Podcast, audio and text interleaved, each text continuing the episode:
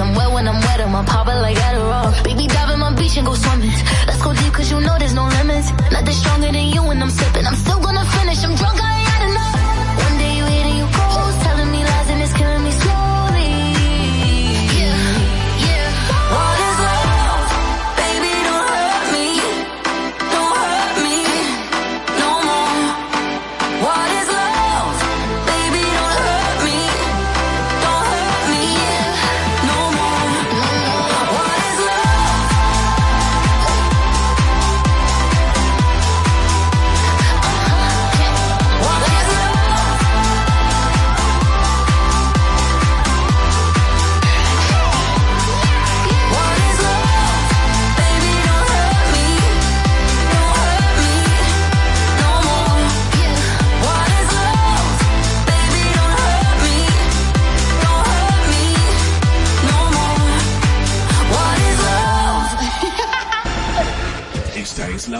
en Exa 96.9.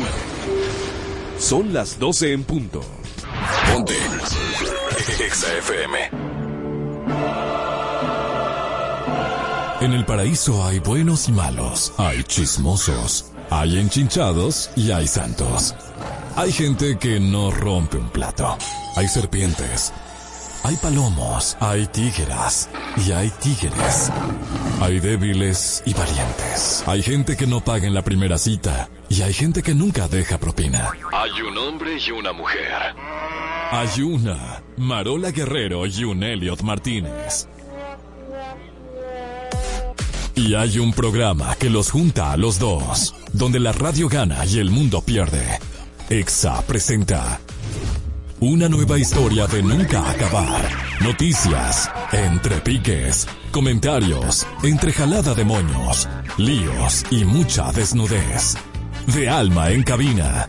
Esto es Adana y Evo, donde llevar la contraria es tentación.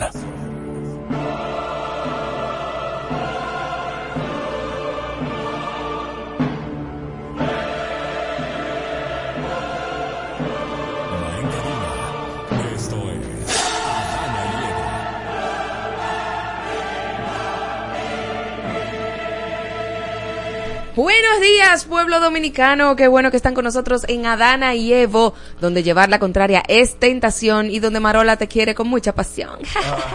Mira, se dice buen mediodía porque no ya no es no es por la mañana, ¿eh? Pero yo puedo decir lo que yo quiera. Buen porque estamos en el, paraíso, en el paraíso no hay hora.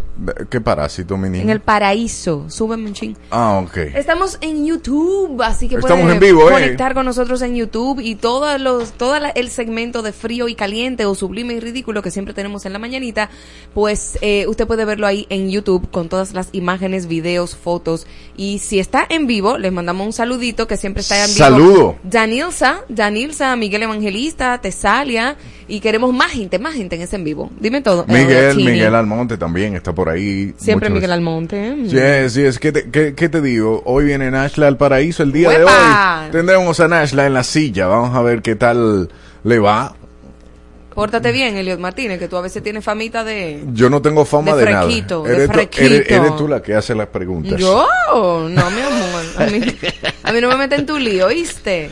Ay, Señores, Dios también tenemos a Nashla Bogart, a quien tiene la razón, y tenemos a Juanmi, nuestro querido abogado de cabecilla, que siempre nos pone como al tanto de todo lo que tiene que ver con vamos a saber de términos la legales. pelota también. Y de pelota. Estamos en pelota aquí en el paraíso. Exactamente, y literalmente, Marola, párate para que vean que estás en pelotas. Tienes múltiples pelotas el día de hoy. Bolitas y pelotas no es lo mismo, niño.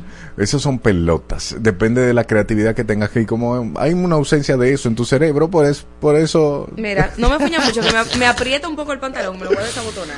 Oh, Dios mío. Ya. oh. Sigue comiendo chicharrón el fin de semana. Dios mío, qué alivio, señores. Vámonos a lo frío y lo caliente en el paraíso. Es lo que Marola y Elliot nos dirán aquí. Frío y caliente. En Adana y Evo.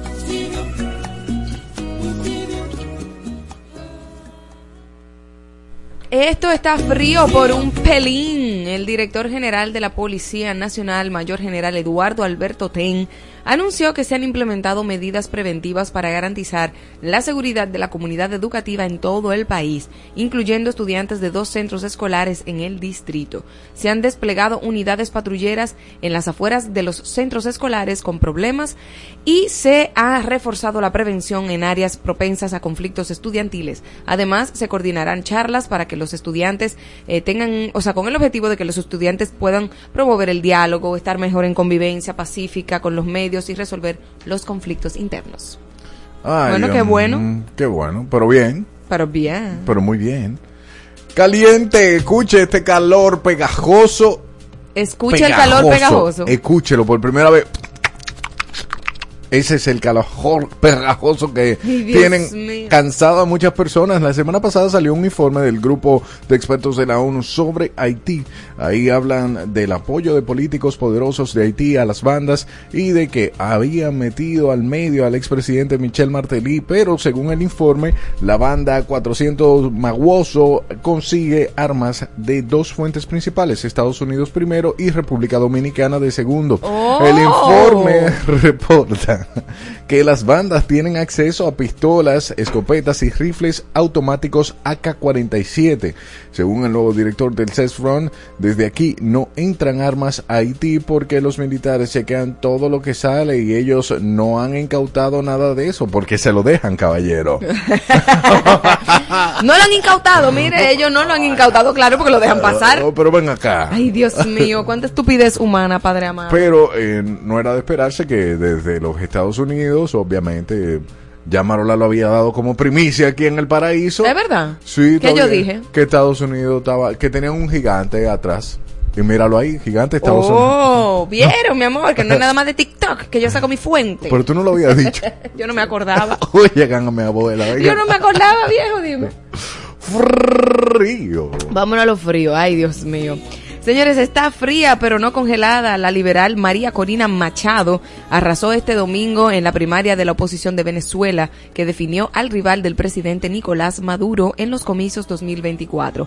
Pero está Machado una ingeniera industrial de 56 años que promete acabar con el socialismo e imponer una eco- economía liberal con la privatización de empresas públicas como Petróleo de Venezuela. Machado está inhabilitada para ejercer cargos públicos por 15 años, lo cual en teoría le impediría inscribir su candidatura para las presidenciales del año próximo. Bien, Esperemos que gane esa mujer, pero bien por ella. Caliente, la cosa sigue friéndose ya que nosotros también estamos en guerra. Lo único es que el enemigo es el mosquito y las armas son las fumigaciones. Ahora fue la Sociedad de Infectología que explicaba que los hospitales pediátricos están que no cabe un niño más con dengue. Quiere decir que la situación sigue siendo crítica. Este fin de semana, después de la reunión de emergencia del presidente de la República movilizaron decenas de miles de personas en todo el país para eliminar criaderos, repartir material de concientización, fumigar y además y demás cosas. Hasta los militares se unieron a este operativo. Bueno, yo espero, yo espero. Vámonos un frito, señor, que quizás los hombres no necesitan. La nutrióloga clínica Nelly Tejeda asegura que la piel del hombre produce más colágeno, sin embargo la mujer tiende a disminuir su porcentaje de manera más tardía.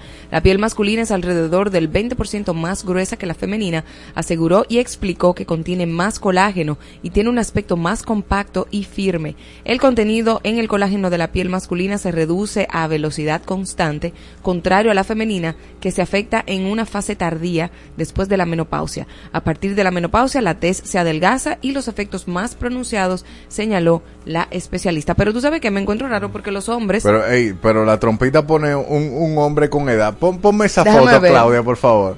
Pero eso es pensando en Marola, yo no entiendo.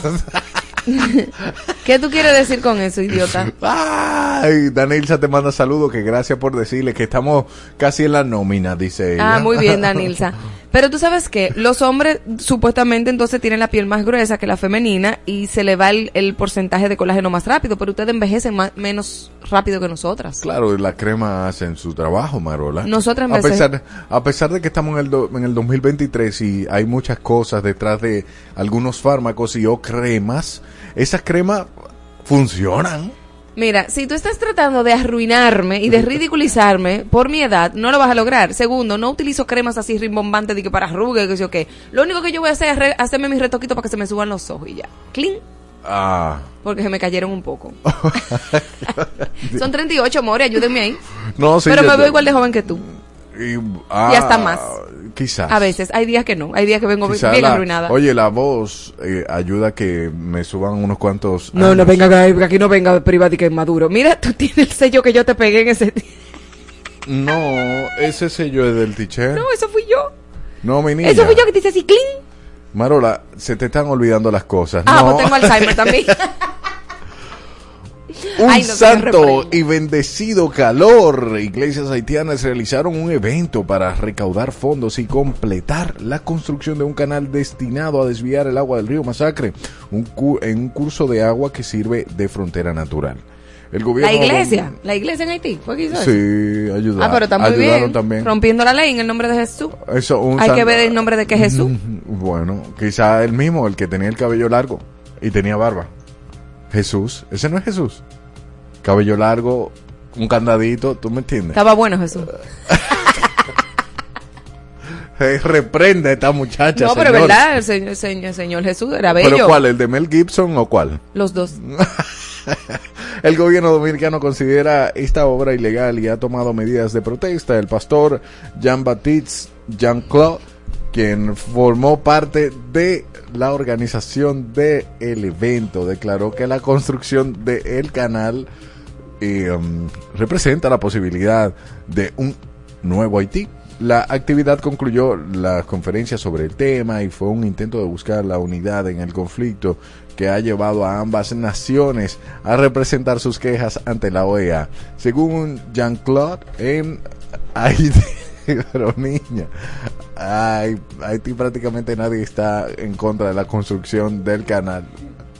Ok, Marola va a explicar el porqué de su risa. Cuéntame. No tengo razón. No tienes razón. No, no. Vámonos a los fríos. Un dinero frío, frío, frío, señores. Taylor Swift se está metiendo la paca de chinflín. Yo no, sé- yo no sé, esa mujer como que resurgió.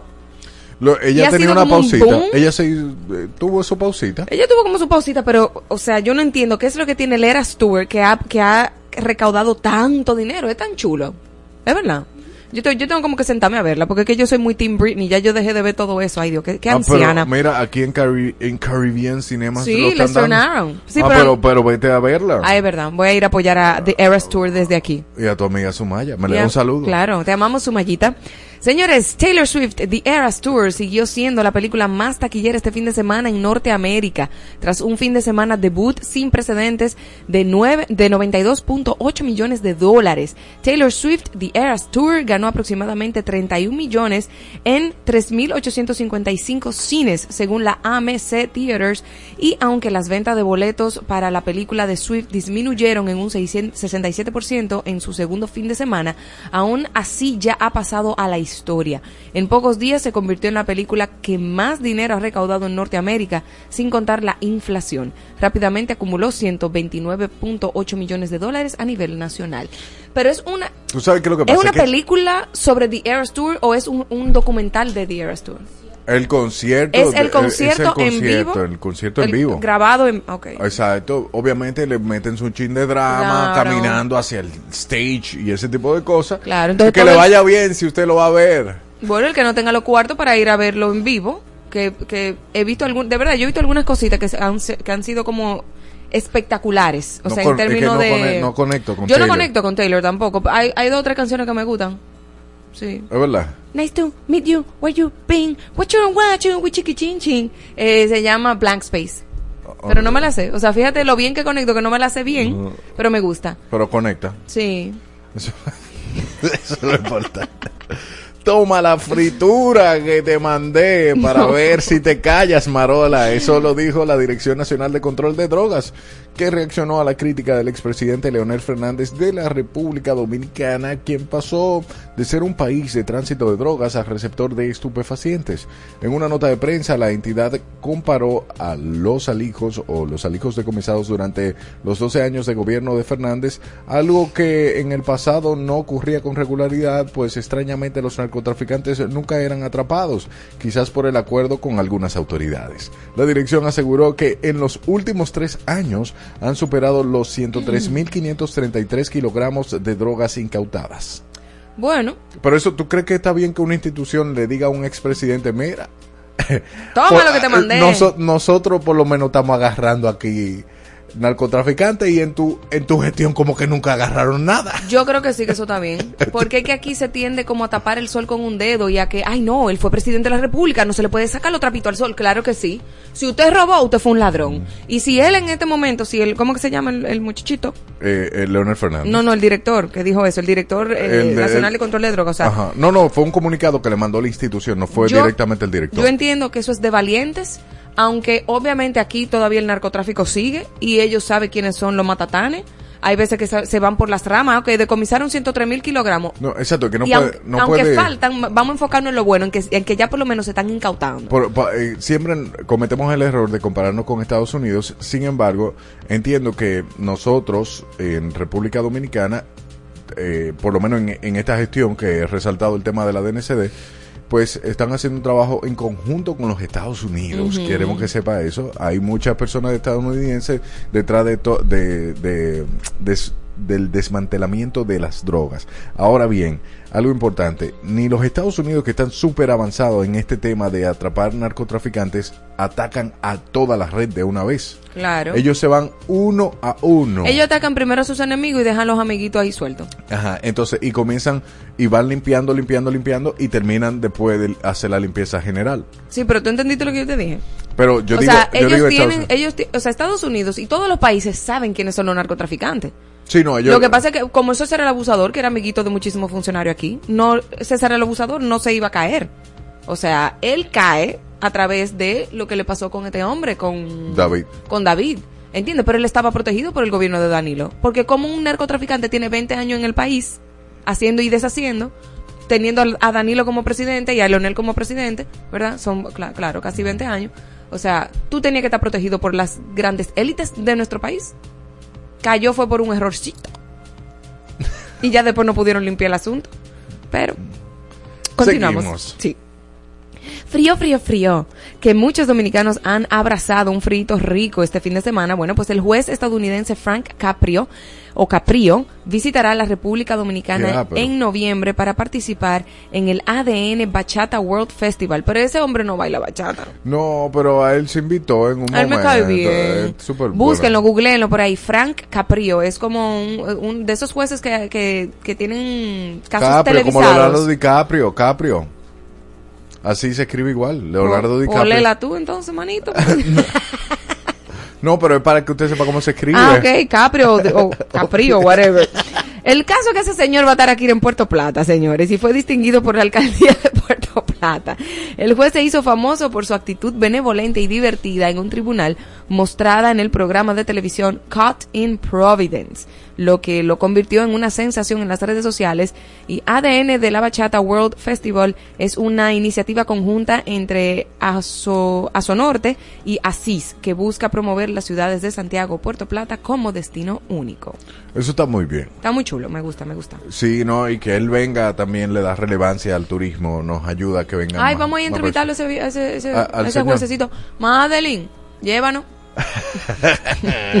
Esto no está ni frío ni caliente. Seguimos dándole seguimiento a la situación en Israel. Le subió un cambio a los bombardeos contra Gaza, justo en el momento en que comenzaron a entrar los camiones con ayuda humanitaria. Reportan que alrededor de un millón y medio de personas, mucho más de la mitad de la población de Gaza, se han ido de su casa Yo no puedo ver eso. a buscar refugio. Están a punto de entrar en conflicto otros países de la región. El Líbano se está viendo arrasando o bien arrastrado por el grupo Hezbollah eh, que está intercambiando bombas con Israel. a lo que Netanyahu respondió con amenazas. También Siria se quejó de que le cayeron varias bombas de Israel. Mientras tanto, el ejército de Israel pidió que evacúen 25 hospitales más en Gaza. Los líderes de Canadá, Francia, Alemania, Italia, Reino Unido y Estados Unidos emitieron anoche una declaración conjunta y subrayaron su apoyo a Israel. Pero le están pidiendo que sigan el derecho internacional humanitario y que protejan a los civiles. Bueno, eso está muy fuerte. Muy fuerte. Vámonos, señores. ¿Esto está frío o está caliente? Oigan esto, señores. Actívense ahí en el chat de eh, YouTube. Canadá planea ampliar la ley de asistencia médica para morir. Ese es el nombre bonito, pero eso es básicamente eutanasia. Eso es que ellos te van, por ley, a ayudar a morir. Tú te quieres morir y ellos te van a ayudar. Qué lindo, ¿no? En marzo de 2024 esto será eh, implementado, incluyendo a personas con enfermedades mentales o trastornos por uso de sustancias alucinógenas. Básicamente, si usted es drogadicto o tiene alguna enfermedad grave y usted se quiere morir, en el gobierno de Canadá te van a ayudar. Se lo estoy aplatanando así para que usted vea la gravedad del asunto, porque con todas estas palabras rimbombantes, asistencia médica para morir, uno a veces como que no cae en el asunto. Hasta ahora, la ley MAID se aplicaba a quienes enfrentaban una condición médica grave e irremediable, o sea, alguna enfermedad terminal. Sí. Y los cambios propuestos han generado controversia, con algunos críticos comparándolos con la eugenesia. El gobierno canadiense mantiene su posición, busca ahí la definición para decirla porfi. El gobierno canadiense mantiene su posición y un comité parlamentario especial discutirá la implementación de la medida considerando la necesidad de un evaluador con experiencia en trastornos por uso de sustancias si es la razón de la solicitud, junto con otros factores. Ahora, yo vengo con lo siguiente. No sé si ustedes recuerdan la, la película Mar, Mar Abierto o no. Mar Grande, Mar Abierto. Bueno, Mar Abierto. Vamos a ponerle Mar Abierto, que fue de Javier Bardem, que fue en base a una persona eh, que se tiró de clavado y eh, se rompió la columna. O sea, se rompió la columna y, se convirtió en vegetal de aquí para abajo. Su, su psiquis estaba en perfecto estado. Lo único que él no podía comunicarse como antes y estaba paralítico de la cabeza para abajo. Esto eh, en España causó mucha conmoción, creo que fue en Isla Canaria. Pero es la película eh, en base a la... o sea, esa historia es basada en hechos reales, donde esta persona estaba pidiendo la eutanasia porque él decía que él no quería vivir así. Y obviamente en ese país, no sé si en Madrid o en eh, Isla Canaria, no estoy segura, eh, es ilegal, era ilegal la eutanasia. Entonces lo que él hizo fue que con sus amigos, él tenía un grupo de amigos, de enfermeras y amigos cercanos, que básicamente le pusieron la inyección letal y él dejó un comunicado diciendo, estas personas yo la libero de cualquier eh, asunto legal, no sé qué, sé cuándo, porque mi deseo es morir. Ok. Entonces ahí se suscitaron muchísimas, eh, muchísimas interrogantes y controversias porque era, ok, tú no quieres morir, pero hay que respetar el derecho de esa persona a morir. Y cuando él tiene una enfermedad terminal, o sea, no es ustedes que la están viviendo, soy yo. Y por eso que él hizo, en ese país, entonces ya es legal la eutanasia. Entonces, esto que están poniendo aquí no es lo mismo. No es lo mismo. ¿Por qué? Porque una persona que está lidiando con su salud mental y tiene pensamientos de muerte o pensamientos suicidas, no está, su psiquis no está, o sea, tú no estás presente, tú, no, es una, no es un momento para tú tomar decisiones radicales en tu vida en general, porque tú no te quieres, cuando una persona está en una crisis de depresión, a veces ni se quiere levantar de la cama para cepillarse, o sea, no quiere lidiar con la vida. Entonces, yo entiendo que en este caso esto es terrible porque una persona que está en adicción o Sí. que está lidiando con su salud mental no está en su cabalidad mental, o sea, no está presente mentalmente para tomar decisiones. Entonces, como que yo tengo un pensamiento de muerte, Dios me libre, y yo vaya al A gobierno de Canadá. Canadá y yo diga, mira, yo lo que me quiero es morir. Hermano, vamos a tratar tu salud mental, porque tú tener un pensamiento de muerte o un pensamiento suicida no es normal. Entonces, vamos a atacar esa enfermedad que te está provocando esto en vez de ayudarte a morir. ¿Me está Sí, entendiendo? sí, entiendo, no es lo mismo a tú estar en tu cabalidad y tú tener una enfermedad terminal y tú decir voluntariamente, mira, yo no Sí, voy a que- lidiar con este cáncer. exacto. Yo no voy a lidiar con este cáncer, esto no es lo que yo quiero. Loco, un adicto no está ahí. No, o sea, dime. Es una locura. Eso, Eso está calientísimo. ¿Y tú sabes qué? Es parte de la agenda de nuestra agenda para que, no nuestra, ¿verdad? La agenda mundial, del nuevo orden mundial que quieren implantar para eliminar más población. Y eso, era parte, eso es parte de la agenda. Implementar la eugenesia. ¿La buscaste ahí? Eugenesia realmente, lo que no sé cómo está aplicada o si quizá tenga otra connotación, pero a través de San Google dice que es aquella disciplina que a menudo es acusada de pseudociencia que tiene como fin de modificar la herencia genética de las personas para mejorar una raza o la especie humana aplicando leyes biológicas y técnicas de genética avanzada. ¿Qué quiere decir esto? Que me imagino que el hecho de que usted decida allá en Canadá, todavía no se ha implementado, se está buscando que se implemente esto, eh, que usted decida de si vive o no de manera voluntaria, pues a eso es lo que se refieren, que es una forma de modificar la herencia genética de las personas. Eh, Yo creo que eso está equivocado, porque la eugenesia, la eugenesia eugenesia también dice que es una eh, filosofía social que defiende la mejora de los rasgos hereditarios humanos mediante diversas formas de intervención manipulada y métodos selectivos de humanos. El origen de la eugenesia está arraigado al surgimiento del darwinismo social a finales del siglo XIX. Bueno.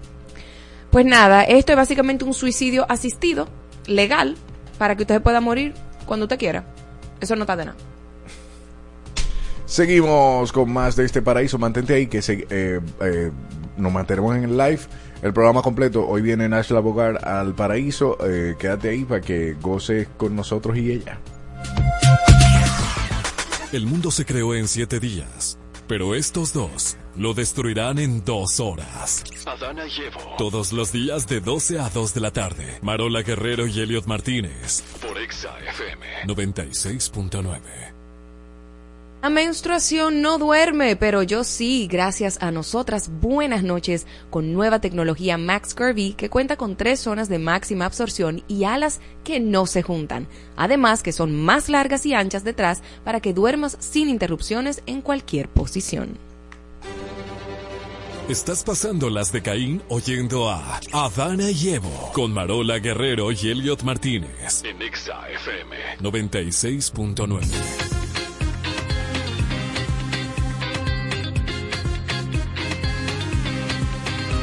Me voy mamá, detrás de la luz que hoy me despertó, a remar los mares con el corazón, a trepar colinas con esta canción. Me voy mamá, con cabeza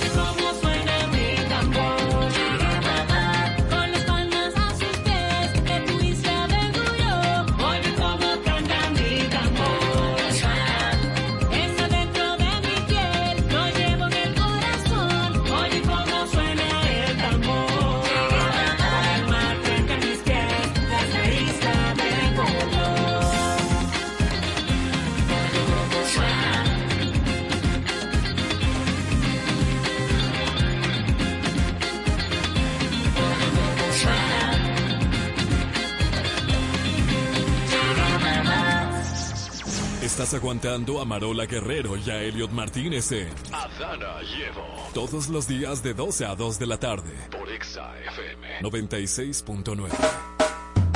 Hoy sé que te vas, pues un poco tarde te debiste marchar. Cuando me dijiste que a mi lado no eras feliz, hoy al fin te abro las puertas, no mereces más de mí. Hoy sufres y lloras, el no tenerme te ahoga. Dime qué se siente, que no me duela perderte.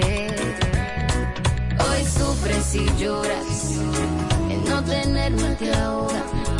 Dime qué se siente, que no me duela perderte. Yo no voy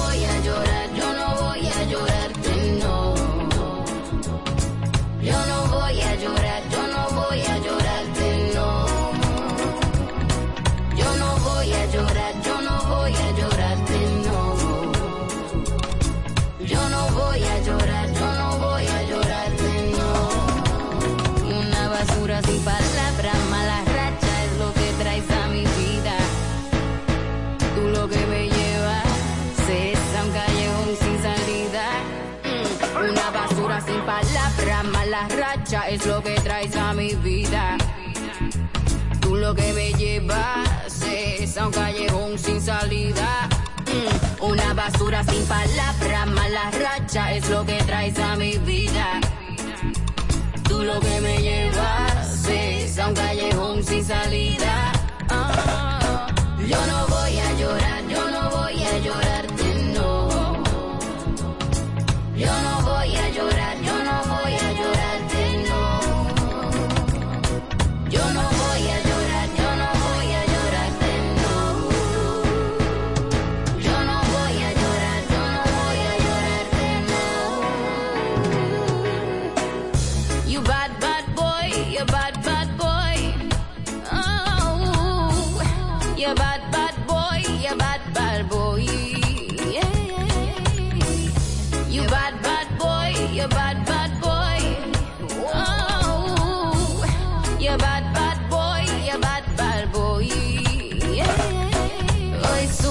Y lloras, el no tenerme te ahoga.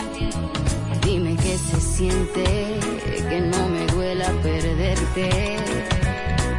Hoy sufres y lloras, el no tenerme te ahoga.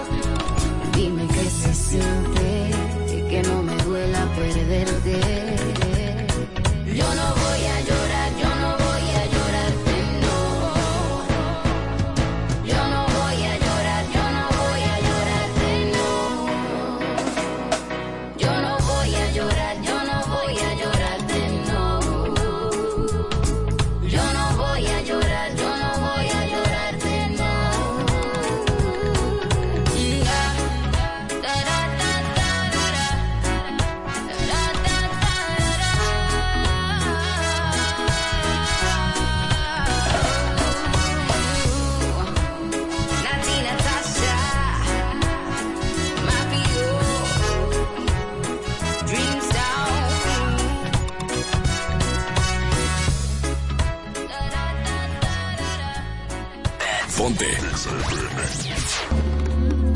Vicente García regresa a casa con su gira 2023.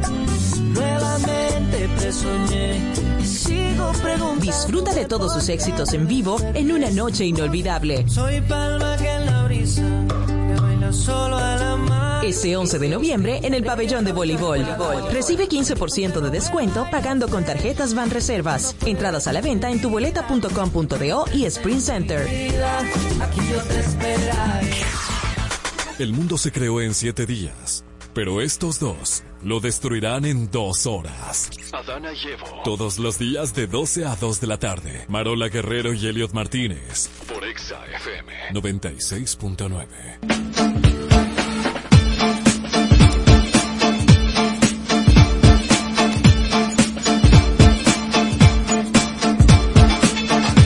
empezamos con consejos legales por el librito con nuestro querido Juan Miguel Castillo, abogado, magíster en Derecho y Negocios Internacionales. Y hoy viene con un tema muy, muy importante. Adelante, el Legal CPR. Es una continuación de- del El tema 2.0, anterior. ¿eh? 2.0, sí. Wow, dos lunes seguidos. Se van a cansar de mí. No, no, no. No, pero- la- tus fans en YouTube no se cansan. Bueno, gracias. Bueno, señores, para dar continuidad, eh, breve repaso. La semana pasada yo vine y hablé un poquito sobre la situación del mercado inmobiliario, de, de bienes raíces, cómo han aumentado los precios, algunas publicaciones, estadísticas. Saben que están caros los inmuebles y ha habido un aumento muy acelerado en estos años, perfecto. Y también se habló un poquito del ejemplo de IndySark, de la empresa de Emanuel Rivera Ledesma, eh, con los reportajes que se han eh, hecho últimamente, eh, Nuria, eh, Yulisa. Sí, sí. Y ahí fue que nos quedamos. Eh, y ustedes saben que, obviamente, eh, Que dicho sea de paso, vi ahí que había un paquete de gente en IndySark tratando de que le Ah, pagaran sí. su dinero y estaban haciendo, vociferando ahí que, ah, que era el dinero, porque ah, recuerda que el lunes anterior tú habías dicho como que ellos eh, habían dicho, habían dicho, dicho, dicho, Jesucristo, Eh, ellos habían establecido que eh, le iban a pagar el dinero, que solo tenían que pasar y como que y que lo están poniendo a firmar un documento. un documento para Sí. eh, una manera de Sí, dilatar de el hecho, asunto. los videos están en internet para que lo busquen. Eh, dice la noticia que eran como 25 personas que fueron a reclamar eh, allá a, a la empresa. Entonces, eh, ahí fue que nos quedamos hablando sobre, esa, sobre ese caso. Entonces, quedamos que hoy vamos a continuar, pero sobre la parte de cómo manejar el conflicto a nivel procesal. Eh, la parte civil, la parte penal, si hay una posible alternativa administrativa el consumidor. Entonces, vamos a hablar de todo eso para que ustedes sepan cuáles son las alternativas. Ojo, lo que vamos a hablar aquí no le aplica solamente al caso de IndySark. Yo estoy hablando que eso aplica para cualquier caso de incumplimiento contractual, ¿ok? Entonces, Exacto. Yo voy a, por ejemplo, a comprar en plano. perfecto. A, vamos a empezar por ahí. Si yo voy a comprar en plano, voy, eh, hago mi contrato de que voy a pagar tanto mensual hasta que se eh, termine la construcción y después comienzo a pagar otro monto. Perfecto. Ese caso prototípico, vamos a empezar con las alternativas judiciales civiles. Vamos a empezar por ahí. Entonces, señores, cuando se hablan de un proceso eh, civil, en base al Código Civil, en base al contrato suscrito entre las partes, es un proceso en el cual usted puede tener eh, por intención producir quizás una terminación contractual, contractual o una ejecución de contrato. Entonces, vamos a ver cuáles son las diferencias. Por ejemplo, si tú tienes un tema que te quieren aumentar unilateralmente el precio pagado porque hubo aumento de los materiales de construcción, como hablamos, eh, o que se está retrasando un mes, seis meses, hasta dos años una obra, y no te han entregado por ese retraso. Entonces, una alternativa que tú tienes disponible es la demanda en resolución de contrato. Eso es un proceso civil en el cual, eh, de acuerdo al, Código Civil, eh, tú, puedes eh, promover la terminación del contrato por la vía judicial para que un juez produzca la terminación por incumplimiento. La resolución se puede producir por de forma convencional por acuerdo a las dos partes. Por ejemplo, eh, yo firmé con Marola. Marola, mira, tú estás incumpliendo. Vamos a, a firmar ahora un documento de terminación, quizá establecer una compensación en ese documento, pero no hay que ir a un tribunal para eso, sino que nos pusimos de acuerdo, tú firmas, yo firmo, y ya ahí hacemos una terminación contractual plenamente voluntaria. Y te devuelven tu dinero. El Sí, que eso tú invertiste. Y, y quizá eh, con alguna penalidad, porque depende de quién haya incumplido también. Por ejemplo, si yo como comprador eh, me eché para atrás a último minuto y hay unas cláusulas penales, Claro. penales las cláusulas penales, para que ustedes sepan, son eh, como especie de castigos. Eh, Por tienen un carácter combinatorio para eh, tratar de desincentivar que la persona incurra en incumplimiento o que pretenda terminar el contrato por sí solo. Unas cláusulas normales son desde un 5% de penalidad eh, hasta un 15%. Es raro penalidades más altas de ahí. Las hay, pero son raras y yo no recomiendo firmarlas. Entonces, en ese caso, pa- pactamos por ahí y no pasa absolutamente nada. Tú me devuelves el dinero, te quedas con la propiedad, cualquier suma indemnizatoria a título de cláusula de penalidad y perfecto. Si tú no quieres firmar, nos vamos a un tribunal para eh, un proceso en demanda de resolución de contrato. En este caso, eh, el proceso de resolución judicial lo que tiene por objetivo es colocar las cosas como se encontraban antes de contratar. Y obviamente el juez va a ponderar ahí si hay lugar a daños y perjuicios y eh, obviamente tiene que ver también el nivel de la, de la gravedad del incumplimiento. Una cosa es un incumplimiento de un aspecto accesorio del contrato. Mira, me entregaste algo en los pisos que...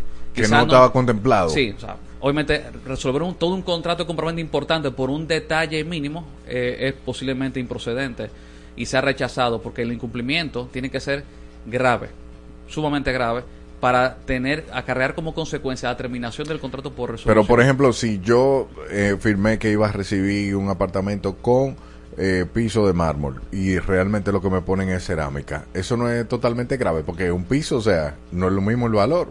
Mira, va a tener que eh, argumentar muy bien en la instancia para tú poder resolver ese contrato por eso, porque, mira, lo que se llaman, digamos, eh, obligaciones principales son la causa misma del contrato. Yo te pago un dinero, tú me traes un apartamento. Eso es principal. Todo lo demás es accesorio. Lo que pasa es que obviamente, el- el- el- la reincidencia de los incumplimientos, qué tan graves son, qué tanto perjuicio me está causando. Sí, pero Todo tú es una cosa, Juan, eso es grave, porque si yo te doy, te doy a ti un millón de dólares por un apartamento que tiene mármol, Claro. eso yo estoy pagando un, un valor, yo estoy para, pa- un privilegio, o sea, unos materiales en mármol. Ahora, si tú me pones un papel de construcción, o sea, para ponerte algo bien exagerado, y tú me estás cobrando un millón de dólares, viejo, o sea, tú me estás poniendo papel de construcción, no mármol. Entonces, claro. eso debería ser penado full, full. Sí, eh, porque la pregunta del millón Porque si no, es- no me costaría un ¿Cuál- millón de dólares, me costaría 100 pesos. Claro, pero eh, como el ejemplo que estamos usando aquí es sobre resolución de contrato, es bueno, si a mí me están entregando un apartamento con un piso de una calidad inferior a la que yo contraté, una alternativa quizás es resolver el contrato y es acabarlo ahí mismo. Y lo otro es una compensación económica también, una rebaja del precio, Claro. por ejemplo. Pero eh, obviamente eso tiene que ver con otro tipo de, de pretensión de las partes en un proceso. Porque eh, lo que yo estoy hablando ahora es la resolución. La resolución es poner fin al, al contrato y ya. Claro. Entonces, eh, algo interesante de los incumplimientos de los contratos y es que hay un principio, se llama principio de inejecución de las obligaciones. ¿El qué? Principio de inejecución de las, obliga- de las obligaciones. Eh, en ¿Cómo latín. ustedes aprenden todo eso, señor? Ah, oírlo en latín. Sí. Non ad impleti contractus. Oh, Que gracias. Significa que amiguis. usted puede suspender provisionalmente el cumplimiento de una obligación suya cuando su co-contratante contratante, eh, no está cumpliendo con una obligación recíproca de él. Por ejemplo, la persona no te está entregando el apartamento o la casa en el plazo que establece el contrato, entonces, y pero tú también estás legi- estaría quizás legitimado, si el contrato lo permite, obviamente, hay que ver la- el contrato, quizás a paralizar la entrega de un pago. ¿Me entiendes? Obviamente, ahí vino la discusión de si los pagos son a fecha, a un término fijo, tú vas a tener que pagar como quiera que sea, pero es una discusión que se puede tener en una relación civil contractual de si tú no me entregas, yo no te entrego. Eso se llama non ad impleti contractus. Significa que yo puedo dejar de cumplir hasta tanto tú decidas cumplirme. Non antipletituns clantrum. ¿Viste? Lo otro es eh, las demandas en ejecución de contratos, otra alternativa que yo quería mencionar, y Ajá. es cuando tú demandas en el tribunal no para poner fin al contrato, sino para obligar a tu co-contratante a cumplir. Demandas en cumplimientos o demandas en ejecución de contrato.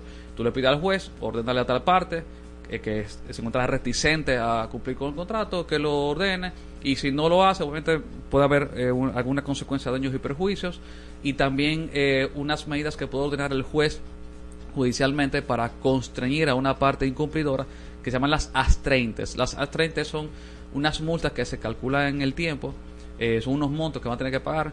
Eh, se condena al pago de unas 30 de 10 mil pesos por cada día de incumplimiento, por ejemplo.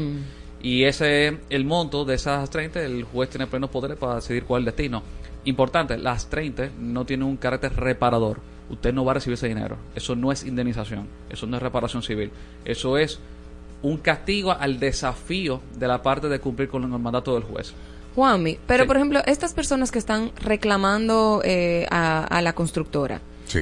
¿quieren el dinero para atrás o quieren que le, remo- le, le arreglen el contrato? O sea, ¿qué es lo que quieren y cómo ellos van a resolver ese problema? Mira, como tengo entendido que son múltiples demandantes, yo no tengo garantía de cuáles son las pretensiones de cada uno, pero yo me voy a basar un poquito en la información que yo tengo disponible en la noticia. Yo he visto en los videos personas reclamando que les devuelvan el dinero. En este caso sería una resolución contractual. Yo sé que hay gente que quiere consecuencia privativa de libertad, quiere Claro. que la persona caiga preso.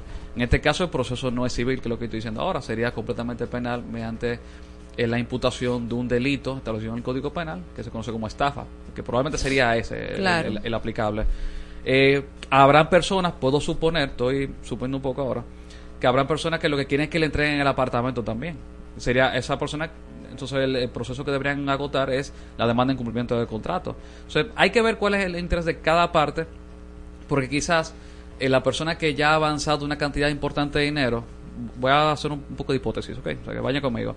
Quizás el que avanzó demasiado dinero, eh, en este caso, quizá le, convenga eh, un proceso penal para el, por el efecto de intimidación que tiene. Cuando tú te ves una situación en la fiscalía y en las puertas de un proceso en la cual tú puedes terminar preso, eso tiene un efecto hasta psicológico. El nivel de presión que tú ejerces eh, contra una persona en, con un proceso penal es más importante. Entonces, como tú has perdido quizás millones de pesos, te conviene eh, agotar una alternativa eh, más fuerte, como quien dice, más, más hostil, que es la vía penal. Eh, habrán personas que habrán avanzado eh, muy poco dinero, quizás no avanzaron, no sé, 300 mil pesos. En ese caso, esa gente lo que quiere quizás que devuelvan el dinero. Y si tú quieres que acabas con eso rápido te devuelvan, quizás la resolución contractual es la vía más idónea eh, para evitar los tramos de un proceso penal. O sea, hay que ver qué es lo que pretende cada quien, cuál es el daño y obviamente ver también los contratos de cada persona, porque tampoco yo tengo garantía de que el contrato que firmaron con fulano de tal, con, con Juan Pérez, fue el mismo que firmaron con, con, con María. Pueden ser contratos con cláusulas distintas. Sé que son varios proyectos y en algunos casos algunos proyectos habrán iniciado y otros no habrán iniciado. Eso también hay que tomarlo en consideración. En todo caso, los daños y perjuicios es una, es una alternativa que tú siempre, casi siempre tienes disponible. Tú puedes demandar en resolución de contrato, pero también solicitar la indemnización de daños y perjuicios eh, al juez. En ciertos casos, y hay que construirlo muy bien en el expediente, en la instancia, tú puedes solicitar la ejecución del contrato más daños y perjuicios. Por eso es un poquito más difícil, porque te está diciendo, entrégame y aparte entrégame también un monto adicional. Hay que calcularlo muy bien. Por ejemplo, si ha habido algún daño adicional que pueda ser cuantificado o quizá un lucro cesante. Si yo compré, por ejemplo, para hacer un... Un lucro un- un- cesante. Lucro cesante. Sí, son las ganancias dejadas de percibir en el, en el futuro. Yo te compré, Marola, porque yo quiero poner un negocio ahí. Y yo voy a poner un Airbnb o una tienda. Cada día que tú no me entregas a mí, es un día que yo dejo de producir, porque tú no me estás entregando. Y eso es lucro cesante. Sea, tenemos, por un lado, daños emergentes, daños actuales que yo estoy percibiendo. eh, y por otro lado, lucro cesante, que es un poquito hacia el futuro. ¿Mm? Lu- eh, daño emergente es pasado y daño eh, eh, lucro cesante es hacia el futuro. Hay una alternativa también que puede ser antes del inicio de un proceso judicial o ya habiendo iniciado el proceso judicial, que son los acuerdos transaccionales. Eh, en este caso, tú puedes ponerte de acuerdo con la persona. eh, mira, eh, ya te demandé, estamos en tribunales, se designó una sala de la Cámara Civil y Comercial del ju- Juzgado de Primera Instancia, en esta, creo que eso es Santo Domingo Este, ¿verdad? Me, pare- Ujú. me parece. Ajá. Eh, y ya se fijó audiencia para tal día. Pero vamos negociando en el camino. Es posible que antes de que se vaya a conocer el fondo y quede en estado de fallo el expediente, las partes se pongan de acuerdo. En ese caso, el acuerdo transaccional está regulado también en Código Civil y tiene por objetivo finalizar o evitar que surja un litigio. En este caso, tendría, digamos, quizás una, un efecto un poquito parecido a la resolución convencional, en cual mira, ya no estamos matando a los tribunales, pero tú sabes qué, esto no va a salir muy caro a mí y a ti por eh, el- el- la paz mental, por el costo de los abogados, por Sí. todo lo que implica. Sabes que vamos, vamos a dejar esto aquí y a establecer unas cláusulas de acuerdo transaccional, la cual yo me comprometo a ya no accionar contra ti por esos incumplimientos. Hay reglas sobre eso porque quizás yo te compré más de un apartamento. Si yo te compré más de un apartamento, quizás pueden haber incumplimientos sobre dos o tres apartamentos. Quizá yo decido, porque eso lo he visto también, firmar un acuerdo transaccional sobre uno de los apartamentos, por eso no tiene que afectar necesariamente el resto de los apartamentos. Por eso hay que hacerlo bien los contratos para ver cu- cuál es el alcance, a cuáles incumplimientos se refiere y a cuáles objetos que nunca fueron entregados, por ejemplo. Yo en, e- en estos casos, ya para cerrar la parte de civil, que es una que creo que vale la pena eh, ver, es la rescisión contractual. La rescisión contractual es una forma de, de anulación del contrato, normalmente eh, interpuesta por causa de, de vicios de consentimiento, que no hubo consentimiento, que hubo error, que hubo dolo. En este caso no me parece que sea, digamos, lo que se está discutiendo. Eh, tiene por objetivo eh, anular la- el acuerdo porque hay un vicio que, que afecta su validez, ¿verdad? Y la última alternativa, que depende del contrato, son las resiliaciones.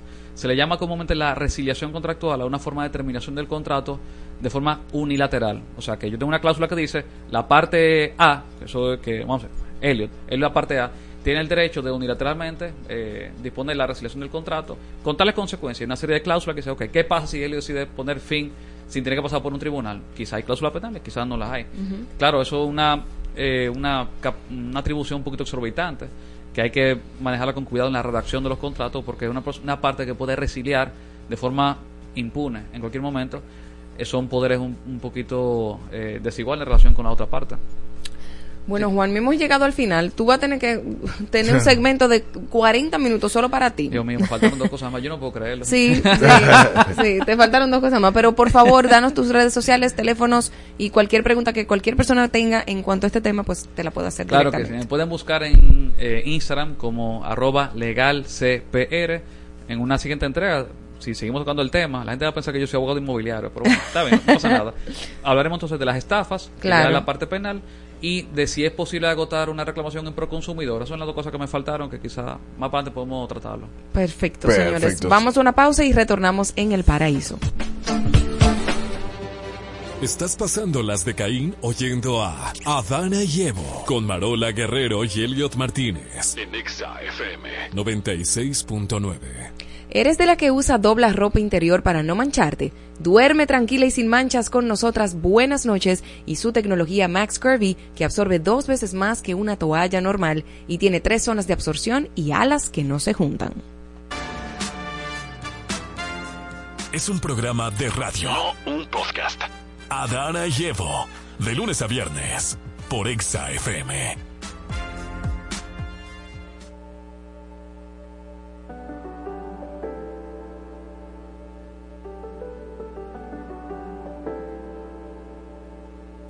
Quedas bien, como anillo al dedo, como un buen vino al deseo, como el eco al salón.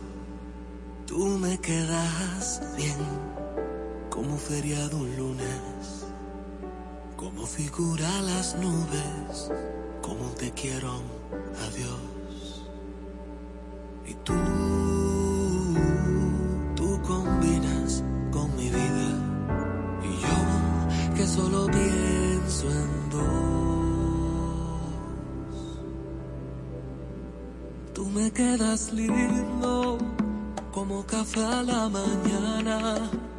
como tu aroma a mi cama, como el limón a mi ron. Tú me quedas lindo como un sí aún para siempre, como moneda mi suerte. Tú me quedas bien, tu amor me queda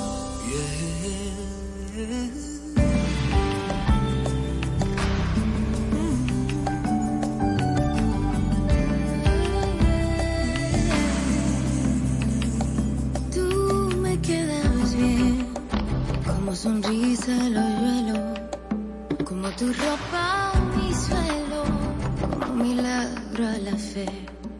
Tú me quedas bien, como rocío al conuco,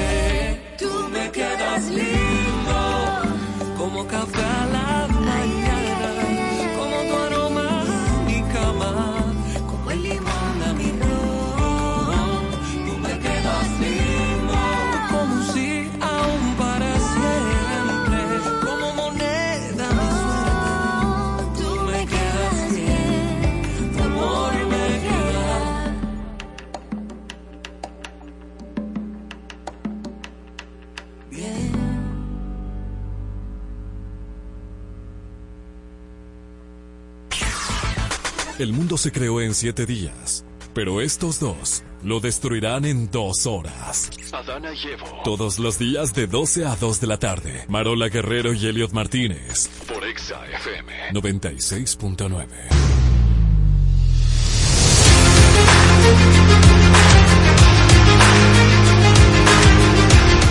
El paraíso en pelota, aquí está todo el mundo en pelota. Está todo el mundo Mira, en pelota. Marola, ponte de pie para que vean todas tus Estoy en pelotas. pelota, Eh, exacto. Mira todas esas pelotas que tiene Marola el día de hoy. Wow, qué masculina. Qué barbaridad. Yo no puedo, yo no puedo con él, Dios mío. Ay, Héctor, bienvenido. Cuéntame, cuéntame, cuéntame. Yo sé que ya arrancó la pelota y, y todo el mundo está En pelota. en pelota. La pelota, todo el dominicano le encanta. Tú sabes que es uno de los, cua- de los tres temas prohibidos del país.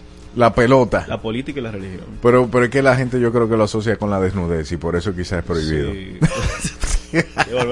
Y nada, señores, ayer en el estadio Quisqueya, Juan Marichal, los Tigres del Licey se enfrentaban a los Leones del Escogido, esta vez los Leones como dueños de casa, y los Tigres derrotaron a los Leones nueve carreras por cinco. Ey, invicto, invicto. Primera No, semana. Están con récord de 2 y 2. Vamos a llegar a la tabla de posiciones. Ok, está bien, está bien. adelantes. Sigue, sigue. Entonces, lo curioso de este partido, señores, es que el novato jugador Héctor Rodríguez, centerfield de los Leones del Escogido, Ajá. conectó un cuadrangular. Ok. Y cuando va recorriendo las bases, recorre primera, pisó segunda, tercera. Cuando llega a home, no pisó el home. Y no le valió. Ese es el detalle. Se anota como triple el batazo y le hicieron out en home. Y lo que sucede con esto es que este batazo le daba la ventaja a los Leones. Lo ponía dos carreras por una, porque en el, eso fue en la parte baja del quinto episodio. El Licey estaba ganando una carrera por cero. Pero al suceder esto, se empató el partido. El Licey aprovechó la pobre defensa de los Leones del Escogido. Hicieron, si uno ve el box score, que es el, el récord de la- cuando anotaron en cada entrada, cuántas carreras hicieron, cuántos conectaron y cuántos errores cometieron, Sí. solamente se va a encontrar un solo error por el escogido. Pero hay errores mentales que le salen costosos al equipo, Que no salen en, que no en se esa anotan caja. en el box score. Entonces, ese es uno de ellos. Le- realmente fue el primer cuadrangular para Héctor Rodríguez en su carrera en el Lidón. Fue drafteado en este mismo año, en el 2023, en la segunda ronda por los Leones. Sí. Y el mal fildeo del left field Junior Lake y de Framil Reyes en el right field hizo que se abriera un rally de cinco carreras en la parte alta del octavo episodio. Ajá. No entendí Pregunta. nada. Right field versus versus versus- No entendí nada. jardinero de derecho, jardinero izquierdo. Ok, sí, ya. Es lo que están en la esquina. Vamos a, tener- vamos a hacer una tarea contigo, Marola. Tenemos que llevarte al play. Yo he ido. Yo he ido, Hay pero que no entendí. explicarte el juego. No en- exacto. Tú vas a- tú vas Yo voy a ir contigo, tú voy vas a ir una- contigo. A ver, tú vas a una famosa zona, ¿eh? No, Ah, no, no, no, no, no, no. No, Yo iba a acompañar a una persona y, y- Pero él estaba en su mundo. ajá, y yo estaba ahí guay- guayando la yuca en esa silla esperando que eso se acabara. Pero bien, los Leones eh, tuvieron una capacidad de reacción en ese mismo episodio, pusieron el juego cinco carreras, eh, seis carreras por cinco en la parte baja del octavo, anotando cuatro carreras, pero el Licey en el noveno hizo tres y con esto bastó para llevarse la victoria en el partido de ayer. Pasando a la ciudad de San Francisco de Macorís, a la ciudad del Jaya, las Sí. Águilas Cibaeñas derrotaron a los Gigantes del Cibao dos carreras por cero. En este partido, un cuadrangular de Daniel Palca, el importado, y un doblete de Julio Rodríguez, remolcador de una carrera, fue suficiente para que los aguiluchos se llevaran la victoria. Destacar en este encuentro que el partido duró solamente dos horas y 20 minutos. ¿Qué? Pero cuando yo iba, yo, Rápido. ¿por qué no pasaba eso cuando yo iba al play? Porque en esta temporada implementaron los reloj del tiempo de picheo, el reloj también para las pausas comerciales, entre el cambio de lanzador, ya todo está medido porque anteriormente Ah. las pausas comerciales podían durar cuatro minutos, por decirte algo. Y, lo- Y el reloj seguía estadio- corriendo. el reloj, sí, no, no había reloj en ese momento. Entonces, el bateador podía tomarse su tiempo, para el lanzador también, como que vamos a tomar un respiro para pichar. No, ahora usted tiene 20 segundos para hacer su lanzamiento. Muy el bien. bateador tiene, tiene que estar en la caja de bateo, eh, donde se coloca, en el área de la arena, 8 segundos antes de que se vence ese reloj de 20 segundos. Y si usted no cumple la regla, en el caso del lanzador, le encantan una bola automáticamente y el bateador un strike. Ah, pues entonces ellos están ahí. Ellos están Ellos están No, ahí pero 15 claro. Está, segundos. enfocado, está enfocado. Claro. Principalmente por eso. Y el partido que se, celebró, que se iba a celebrar en la Romana fue suspendido por lluvia entre Estrellas eh, Orientales y Toros del Este. Ese partido se va a jugar mañana a partir de las 7.30 de la noche. ¿Por qué la temporada de pelota es en la misma temporada ciclónica? O sea, septiembre, noviembre, vienen siendo como las temporadas de... El béisbol generalmente comienza a media- mediados de octubre. Ok. El- la temporada ciclónica termina el primero de noviembre, si- Ujú. si me corrigen. Entonces, por los acuerdos invernales que existen con grandes ligas, muchos de estos jugadores que ven acción en nuestra liga pertenecen a organizaciones de grandes ligas. Entonces, eh, existe lo que es el Winter League Agreement, que funciona para las ligas en Venezuela, Puerto Rico, eh, Nicaragua, todas las ligas que pertenecen a la Confederación, pero, y, y Puerto Rico, mencionaba, y Venezuela y México. Entonces, esos jugadores tienen que votar un tiempo de descanso, luego reportarse a sus equipos. E incluso la Serie del Caribe, que es el torneo que conocemos que une a los clubes campeones de las, torneos, de las ligas invernales, se efectúa siempre en el mes, finales de enero, inicios de febrero. Y no puede pasar del 15 de febrero. ¿Por qué? Porque ya en la segunda, en la fin- última fe- eh, semana de febrero inician Ajá. lo que son los campos de entrenamiento de grandes ligas. Entonces esos jugadores tienen que reportarse a sus respectivos equipos y por eso existe el, acuerdo de ligas invernales Bien. para evitar eso que puedan acceder. Claro, hay muchos jugadores que ya hoy en día pertenecen a ligas independientes que no necesariamente están adecuadas o están, va- vamos a decir, regidas por este por el, por el acuerdo que se firmó y pueden accionar de mayor tiempo. Por eso vemos que se quiere implementar aquí una liga de verano con las seis franquicias de- del equipo. Aquí existe una liga de verano, pero es una liga, se conoce como la liga campesina, se juega solamente en la región del Cibao. Pero don Vi- Vitelio Mejía Ortiz, el presidente del IDOM, informó hace unas semanas que tiene planes de hacer su liga invernal con los seis equipos de la pelota. Bien. Entonces, ¿entendiste?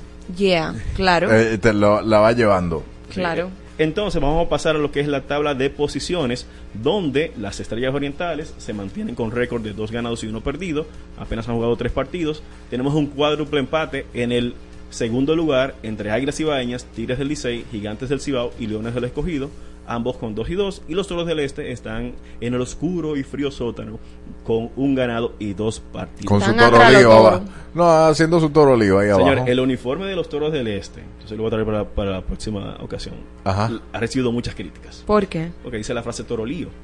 Entonces. Torolío. Torolío. Ah, ah, Esa es una frase que ellos hicieron muy famosa en el campeonato 2019-2020, que fue que le ganaron al Licey en ese año. Y era que ellos venían, estaban perdiendo el partido y reaccionaban y podían ganar el encuentro. Ok. O sea, ellos hicieron un lío.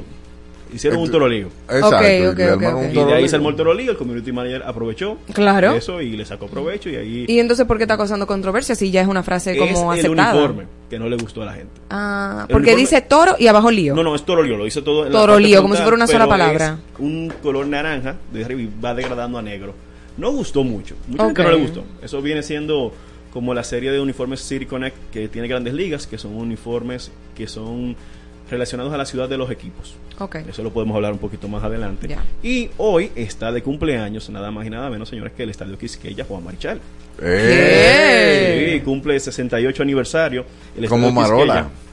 Felicidades, Estadio Quisqueya y Marola. Me veo muy bien para 68, ¿eh? Eh, y un pequeño dato, este estadio se inauguró el 23 de octubre de 1955 y se construyó con un costo de 3.5 millones de pesos Wow. en, durante la Eso era un- dictadura. eso de era un Rafael- dineral en ese tiempo. De Rafael Leónidas Trujillo. Y el primer partido que se jugó fueron Tigres del Licey y Estrellas Orientales. Mira qué lindo.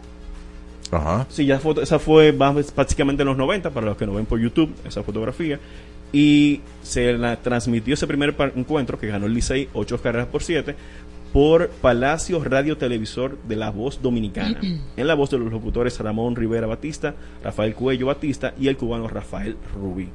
Hoy se mantiene la jornada en el béisbol invernal de la República Dominicana con tres partidos. Estos tres partidos comienzan hoy justamente a las 7 de la noche, donde los Leones del Escogido reciben a los Toros del Este.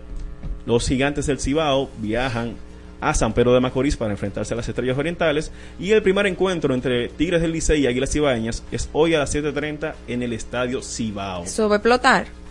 Eso va, Eso va a explotar. va a tener eh, sus connotaciones. Recordemos que estas, eh, estos equipos en la fecha, en el mes de noviembre se van a ir a jugar series del Titanes del Caribe, una serie que no va a contar para el récord del De- torneo actual. Mucha gente no entendimos eso, yo particularmente no lo entiendo.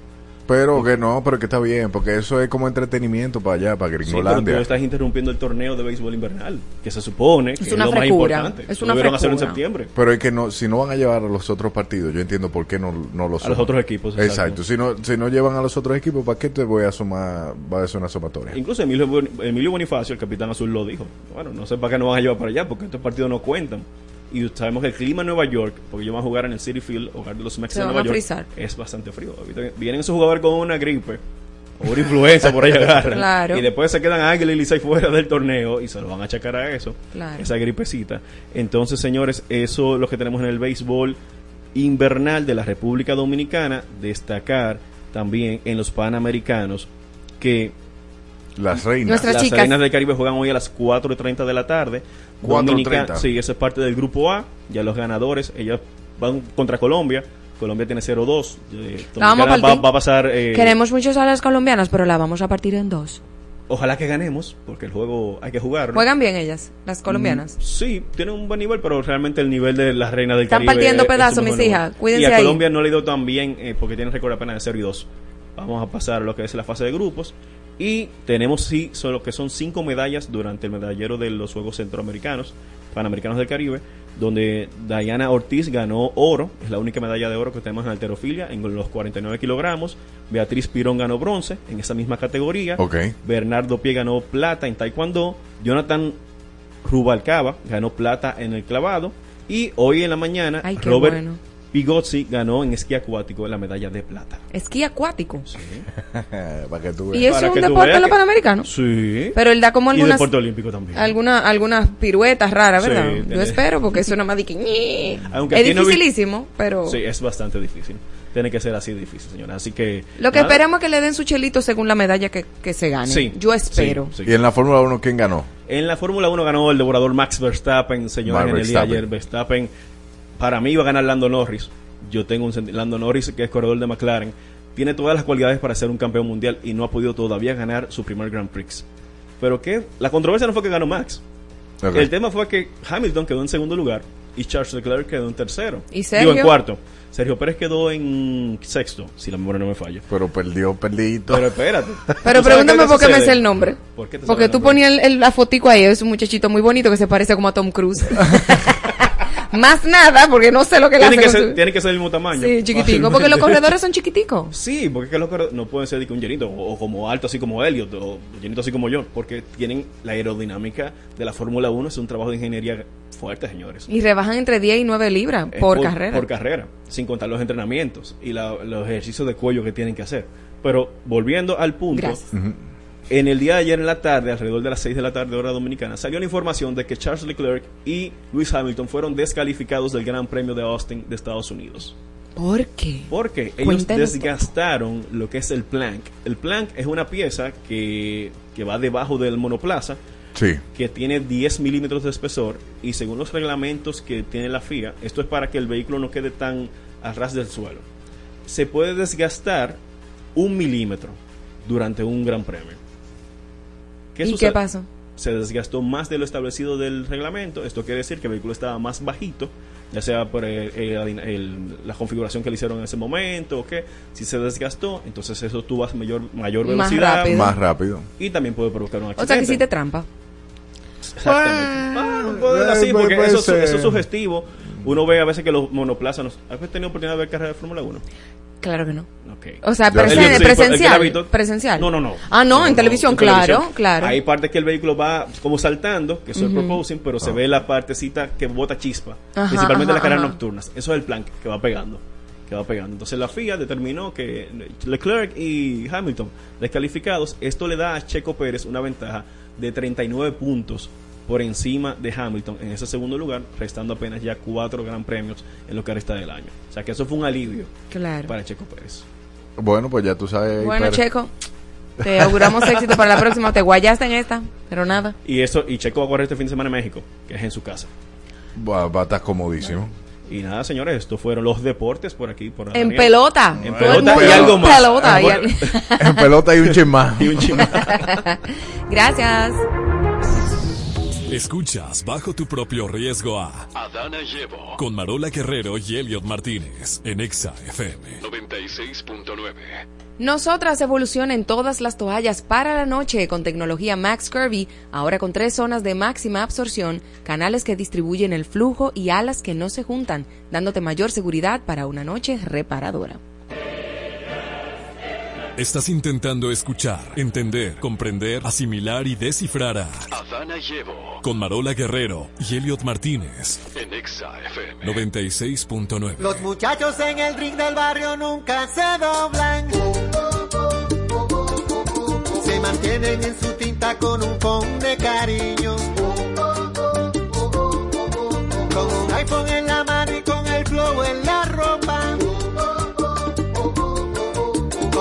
de Big Papi, con sus tenis de Jordan. A las 2 de la mañana, en el medio del jaleo, aparece una jipeta, un billete de 500 y un deseo. Sale un individuo, lleva todo oscuro, con un diente de oro puro, a quien llama por apodo el rey del. Mambo.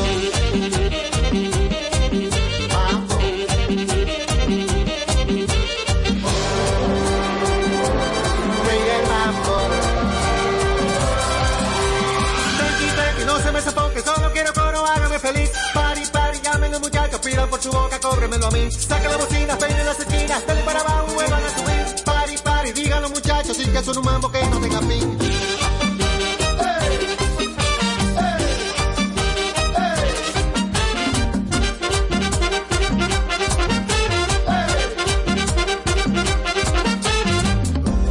Un pastor predica en la calle, Juan 3:16 es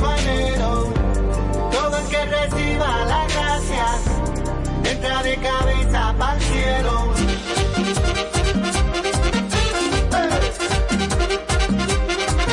Los muchachos en el ring del barrio nunca se rompen. Se mantienen en su tinta pero no caen en gancho.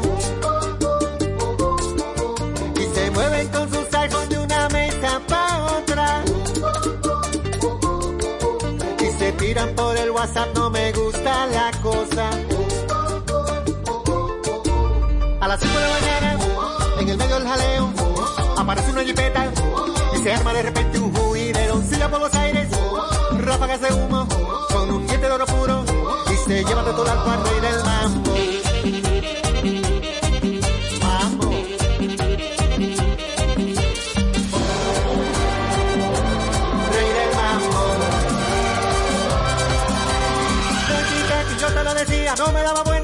infeliz. Pari, pari, dicen los muchachos que siga la fiesta, que él no era de aquí. Ponga la trompeta, salten y de vueltas, que la vida cobra como de ir. Tranqui, tranqui, lleno para el mambo, dicen los muchachos que están en el drink.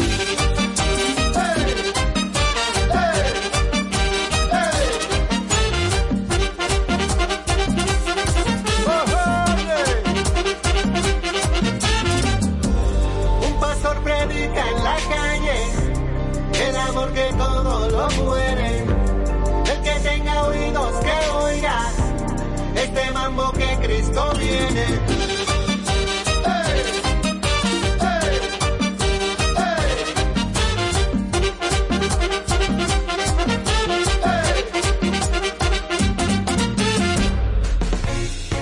Aceptamos que te confundas. Hasta nos gusta que pase. Pero te cuento que no es un podcast. Es un programa de radio. Adana llevo con Marola Guerrero y Elliot Martínez. De lunes a viernes por Exa 96.9 FM.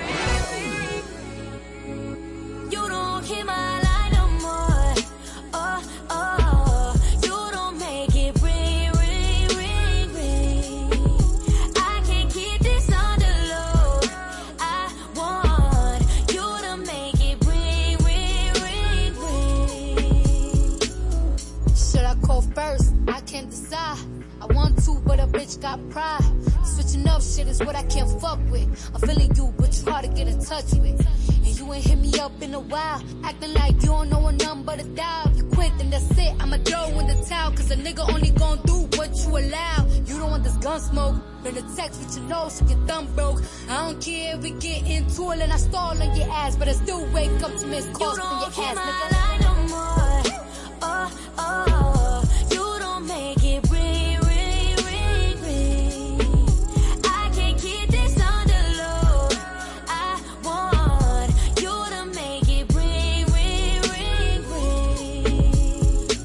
nigga, nah, you gon' have to call me. Cause I'm looking at these messages, they on me. Acting like they ain't niggas that want me. Let another nigga in your spot. And you gon' be hot, nigga, me. You gon' be sick to your stomach. Hit me when you free, 1 100. It's emergency, call me 911. Cause right now I'm out here trying to find someone. The ring on my phone, ring on my finger. You acting like you ain't trying to do either. What's a good girl? Watch me turn diva. Here goes my heart. I put You it on speaker. Oh, oh, oh.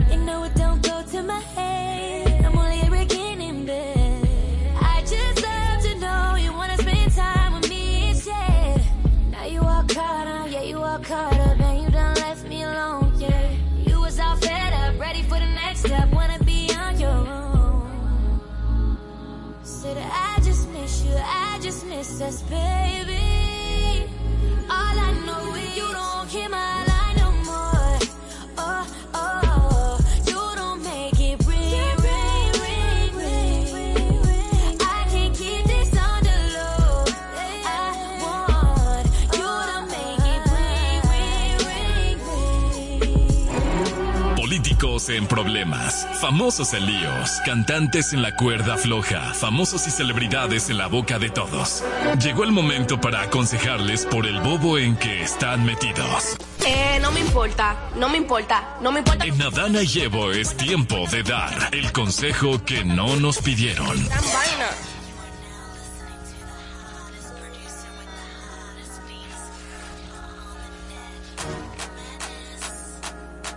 Consejo de Marola. El abogado Félix Portes, quien representa a Tekashi, aseguró que él solo ha cometido dos crímenes, ser famoso y tener dinero. Amigo, empezamos mal, querido Félix Portes, porque si tú vas a representar a tu cliente, mi consejo es que tú seas objetivo. Y parte de la objetividad es entender cuáles son los crímenes que él ha cometido. Entrar a un sitio y entrarle golpe a todo el mundo es un crimen. Entonces tú no lo puedes como suavizar porque entonces tú estás en el en mismo quizá estado de negación que él. Si él está ciego y él está caminando ciego y se va, se va a tirar por un barranco, tú estás más ciego que él, que lo está liderando entre la ceguera. O sea, tú estás muy mal, querido Félix Portes. Porque no es lo mismo que tú digas, no, no, no, sí, él entró y agolpeó, pero vamos a ver, oye, agolpeó, golpeó, golpeó a fulano de tal y a fulano de tal, eso sí es verdad, pero vamos a ver los motivos, vamos a ver esto. Pero tú decir que él, que su mayor delito es ser famoso y tener dinero, no, su mayor delito es ser un violento, aunque tenga dinero y sea famoso. Se viralizó el caso porque tiene dinero y es famoso, pero sigue siendo un criminal. Sí, señora. El consejo de Elliot. Leonel Fernández criticó la gestión que ha hecho el gobierno con respecto a la educación, asegurando que la misión de la actual gestión pareciera ser formar idiotas. Ey, pero también yo entiendo que... eh, Arréglate su audífono, por favor. eh, vamos acá. Eh, yo entiendo que también hay que evaluar la- las cosas que uno hizo en el pasado y, y- y chequear y ver la existencia de las cosas y del ser. Entonces, como que, ¿de qué vale, de qué vale uno poder eh, criticar a otra gestión si uno no evalúa la que uno hizo primero? Pero que chequee la generación que surgió ahora, ¿verdad? La generación que está ahora, que A es, raíz eh, de que él. es la, ajá, exactamente. ¿Cuántos idiotas hay? Ay, Dios mío. Seguimos. El consejo de Marola. Peso Pluma fue víctima de un robo durante un show y perdió un reloj valorado en 170 mil dólares, por lo que decidió cancelar el show al darse cuenta de lo ocurrido. Ay, qué lindo. Bueno, More, mira. Considerando que los, los fans son un poco creativos, mi sugerencia para ti es que te ponga cosas falsificadas para los shows. Claro. O sea que- Réplica A, que claro, son baratísimas. na- desde lejos, eso no se nota, nadie va a estar contando los diamanticos, ay, es una circonia, ay, no Mm. es original. Usted se pone una réplica y se evita esa situación. Ese es mi consejo. Wow, pero ¿Viste? mira Qué qué inteligente. inteligente. Soy maravilloso. El consejo de Elliot. Elon Musk eh, se ha desplomado y perdió 16 mil millones de dólares en un solo día, según datos de Bloomer. Miren, de verdad, el consejo no- es para los medios, no para Elon Musk. Ese señorito sube a la primera posición como el más rico del mundo, baja rapidísimo y vuelve y sube a la primera. Él sabe lo que está haciendo. 16 mil millones para él es nada. No. Es nada. Es como que, ay, mm, ok, lo, re- lo recupero en tal negocio. Pero 16 mil millones para nosotros sí. No, claro, mil pesos para mí. Yo pierdo mil pesos y yo lloro. Ah. Consejo de Marola. Northwest, la hija de Kanye West y Kim Kardashian, reveló en su cuenta compartida con su madre de TikTok, Kim and North, que sufre dislexia. Mira, qué bueno que, en, que, que lo verbaliza, o sea, qué bueno que a través de su cuenta, porque Pero hay como ella lo niños- dijo, eh, yo eh, sufro, ah, ah, así lo ¿Tú la viste? No. Elliot, no te burles, Dios mío. Yo, un disléxico puede burlarse de otro disléxico y yo sufrí de dislexia. Y de- bueno, Ah, pues aconsejala. No, no, pero dile. No, aconsejala, por favor, si No, tú sufres de dislexia. Mi niña, eso no es una noticia. No, una noticia es hacer otra cosa. La dislexia es algo que usted va a terapia y leyendo en su casa con un par de ejercicios lo resuelve. Dependiendo del grado. Si el tuyo es muy crónico, pues evidentemente va a tener que ir a un especialista. No más. Ok. Ya, o sea, como que haga su vida ahora, como yo aconsejé a, a- a la hija de, de Kanye y, y- y Kim, aconsejate a esta. Ay, ay. El consejo de Marola. Sofía Vergara fue captada pasándosela muy bien en compañía del reconocido cirujano Justin Saliman. Bueno, ¿qué sabes tú? Si tú quieres hacerte una reconstruccióncita, un arreglito, tú no necesitas nada. ¿Oíste, Sofía? Tú estás Bueno, bella así. Sí, pero bueno, está comiendo. Ella de, de mala en peor. pero quizá él no quiere hijo. No, gracias a Dios. Gracias a Dios que él no quería aconsejar, que la aconsejara yo. El Excelente consejo. diputado Hamlet Melo, Hamlet Melo, de la Fuerza del Pueblo, propone colocar 20% de impuesto adicional a los refrescos y otras bebidas azucaradas y energizantes. Eso porque usted no la bebe.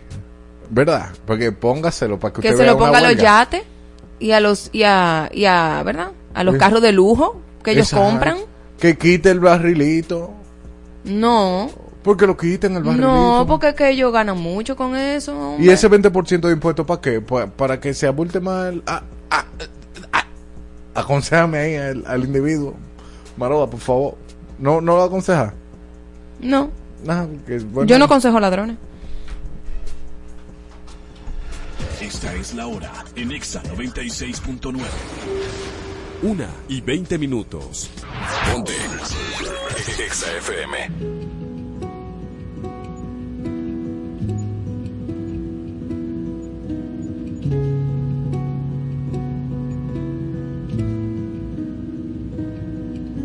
Truth is bulletproof, there's no fooling you. I don't dress the same. Me and who you say I was yesterday have gone our separate ways.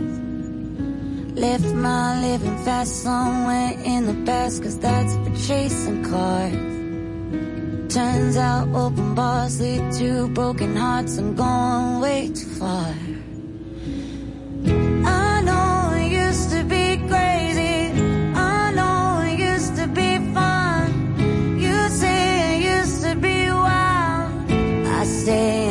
To be young. You tell me time has not changed me. That's fine. I've had a good run. I know I used to be crazy. That's cause I used to be young. Take one, pour it out, it's not worth crying about the things you can't erase. Like tattoos and regrets, words I never meant, and ones that got away.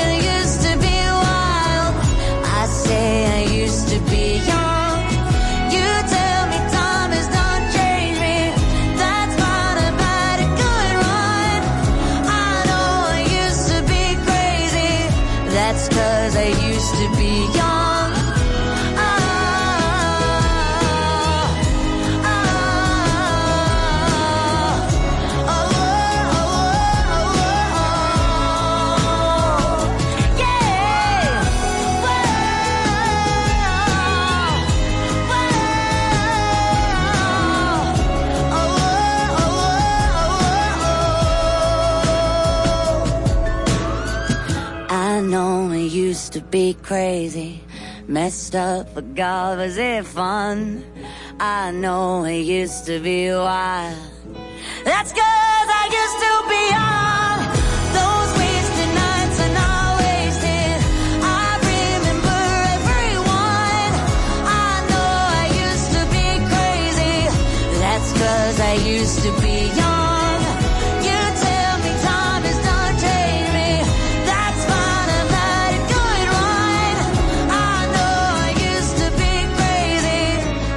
'Cause I used to be young. Aceptamos que te confundas. Hasta nos gusta que pase. Pero te cuento que no es un podcast. Es un programa de radio. Adana y Evo con Marola Guerrero y Elliot Martínez. De lunes a viernes por Exa. 96.9 FM.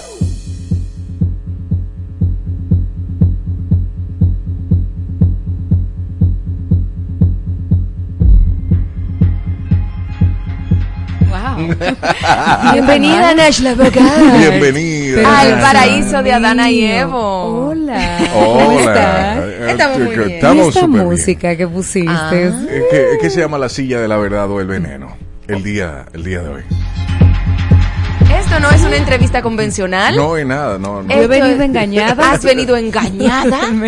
Y, y hoy risa. queremos conocer a una Nashla Bogar más profunda en la silla de la verdad y el veneno de Adana y Evo.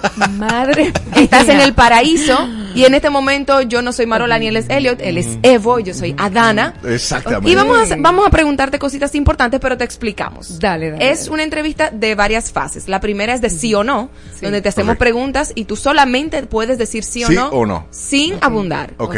La segunda Señores, parte. Espérense, que, que no, to- no todo en la vida es blanco y negro. Pero, Ah, pero tú vas a ver. Pero tú verás que sí. La segunda fase es de respuestas específicas sin rodeos. Te hacemos una pregunta, tú haces, tú Un- explicas un poquito, Sí, no mucho, sí, y sí. luego sin rodear. De- Y luego, entonces viene el contrainterrogatorio. Que de todo lo que digas. Puede ser sacamos- usado en tu contra. Exacto, nosotros sacamos el fútbol. Pero, bye, gracias. Dije, Nané no me explicó esto, muchacha. Yo vine a hablar del método, ya eso fue lo que yo sabía. Claro, Sí, íbamos a hablar sí. de eso, pero ahorita no te Ok, preocupes. Sí, no, Bueno. el método. El método fue El, maravilloso. el método, el ¿Vieron método. el método? Yeah. Sí, te, te- te explico más tarde, pero Ok. arrancamos con el sí o no. Ser diplomático Es, te mi, permite. es mi cuestión. Ah, no, te permite siempre ser sincero. Sí, Sí. Estás buena. sí. ¿Te han ofrecido algún cargo político? No. ¿Volverías a la televisión? Sí. ¿Es caro el precio de trabajar en los medios de comunicación? No. ¿Te has enamorado de dos personas al mismo tiempo? No. Ok, tan fácil. Está, oye, que está, está fácil. ¿Eres Digo- multimillonaria? No. ¿Millonaria? Sí. Esta, pero dime, More. Ella está diciendo Es que yo, yo estoy eres poniendo- millonaria porque hay varios millones, entonces puedes Sí, ser pero- multimillonaria, pero aunque sea con dos pero millones. ustedes saben que el concepto cambia entre millonario y multimillonario. La gente ey, piensa esto es que sí es o como... no, esto es sí o no. Ay, Ok, pero ok, ven, ok, déjame ser con mi amiga, estate tranquilo, freco. Dale. ¿Estás de acuerdo con que se legalice la marihuana? Sí, ¿Has hecho películas malas? sí. Perfecto, pasamos la primera etapa. Para mi gusto. Ok. ¿ok? Espérate, Ya, Porque las películas no son ni buenas ni malas, sino que hay públicos específicos. Ok. pero o tú, sea que- tú participando en la película. Yo sí te puedo decir que hay algunos proyectos que yo he visto eh, que, el- que son válidos en el momento en el que los hice. Pero a lo mejor después de un crecimiento eh, artístico, un crecimiento de mi carrera, tú miras atrás y tú dices, si esa película me la propusieran hoy, a lo mejor yo lo pensaría dos veces antes de hacerla. Pero no, pero no, no me siento arrepentida de los proyectos que he hecho realmente. Bueno, qué bueno que ya ya entró a la segunda etapa, que fue respuesta sin abundar mucho. Ok. Perfecto. ¿Qué es, Continuamos. ¿Qué es? Ahora viene pre- respuestas específicas sin rodeos. Ok. Ok. ¿Qué es lo que más te ha dolido que se haya dicho de ti en los medios? Que las cosas se me dan fáciles. ¿Por qué? ¿Por qué?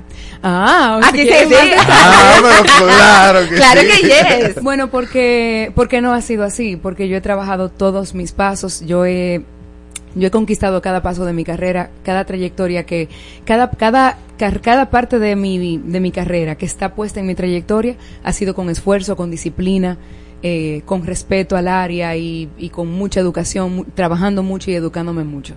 Entonces la gente puede llegar a pensar como, ah, no, que, que algo está gratuito, que bueno, es que Eso sí, como es popular, que es famosa y que le dan los papeles. No, realmente no, los trabajo todos y los gano todos. Y, y cada paso de mi, de mi producción también. O sea, cada, cada producción que yo hago la hago eh, esforzándome des- desde el día uno en obtener los fondos, que el- la producción quede bien, que quede a la altura del público, que, que tenga artísticamente una representación para mí. O sea, siempre ha sido así. Yo soy muy disciplinada en ese sentido. Entonces, sí. Hay veces que la gente piensa que las cosas se dan. Porque sí, No. por arte de magia. No, no, no. El piropo más lindo que has recibido de tu cuerpo. Que tengo una linda sonrisa. Ah. Porque tengo hoyuelos. Y Porque el que lo otro es y- meramente sexual y tú lo sabes. Y, y- no, no significa que esté mal, el pero más ese como el más lindo. Exacto, y el más El creativo. más creativo fue un, yo siempre lo voy a destacar porque eso fue inolvidable. Oh, por Un muchacho me dijo en un supermercado, mi amor, yo por ti seco el mal con un suape. ¡Guau! Y eso me pareció una acción tan titánica Ah, claro, claro, por supuesto. que yo dije, no, pero a ese nadie le gana. No, No, claro, claro. que no. Bueno, te- al mío, a mí me dijeron que, ay, mi amor, tú sí tienes los sobacos bonitos. Eso también, Entonces, eso, fue eso, no es superable tampoco. o sea. No, eso es insuperable. Eh, oh. Es que esa parte Las mujeres son extrañas, ¿eh? sí. No, y los hombres también.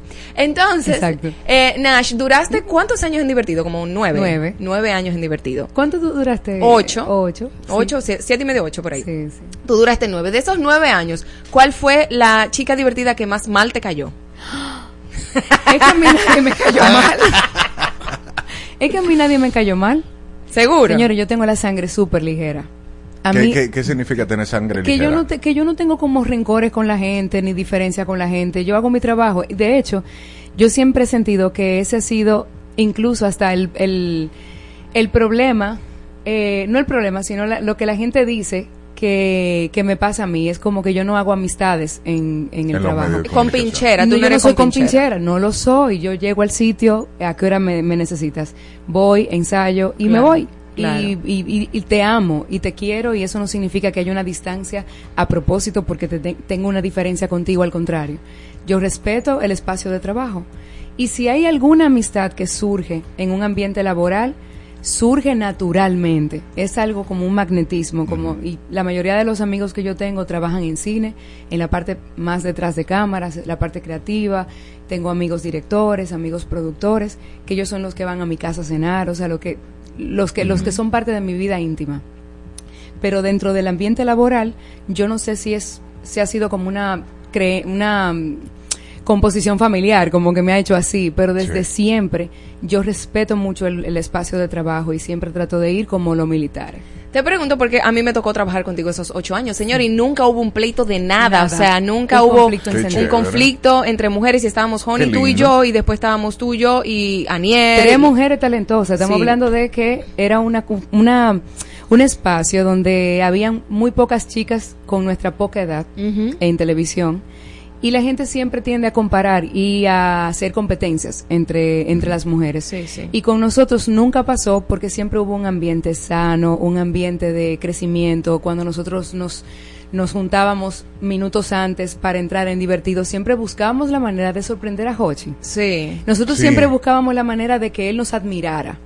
No, no sé si Sí, tú la recuerdas como introducción, que qué vamos a decir, ¿Qué y ahora decir? dieto en inglés, Y ahora yo lo qué. digo en francés Ajá. y vamos a, vamos a darle con tal cosa a Hochi y cuando nos ponían la chuleta para presentar los, pro- los, lo- los, Los artistas, artistas. o los segmentos que venían a continuación, siempre tratábamos de colaborarnos para que fuera lo mejor posible. Y yo creo que eso fue lo que nos distinguió en el tiempo.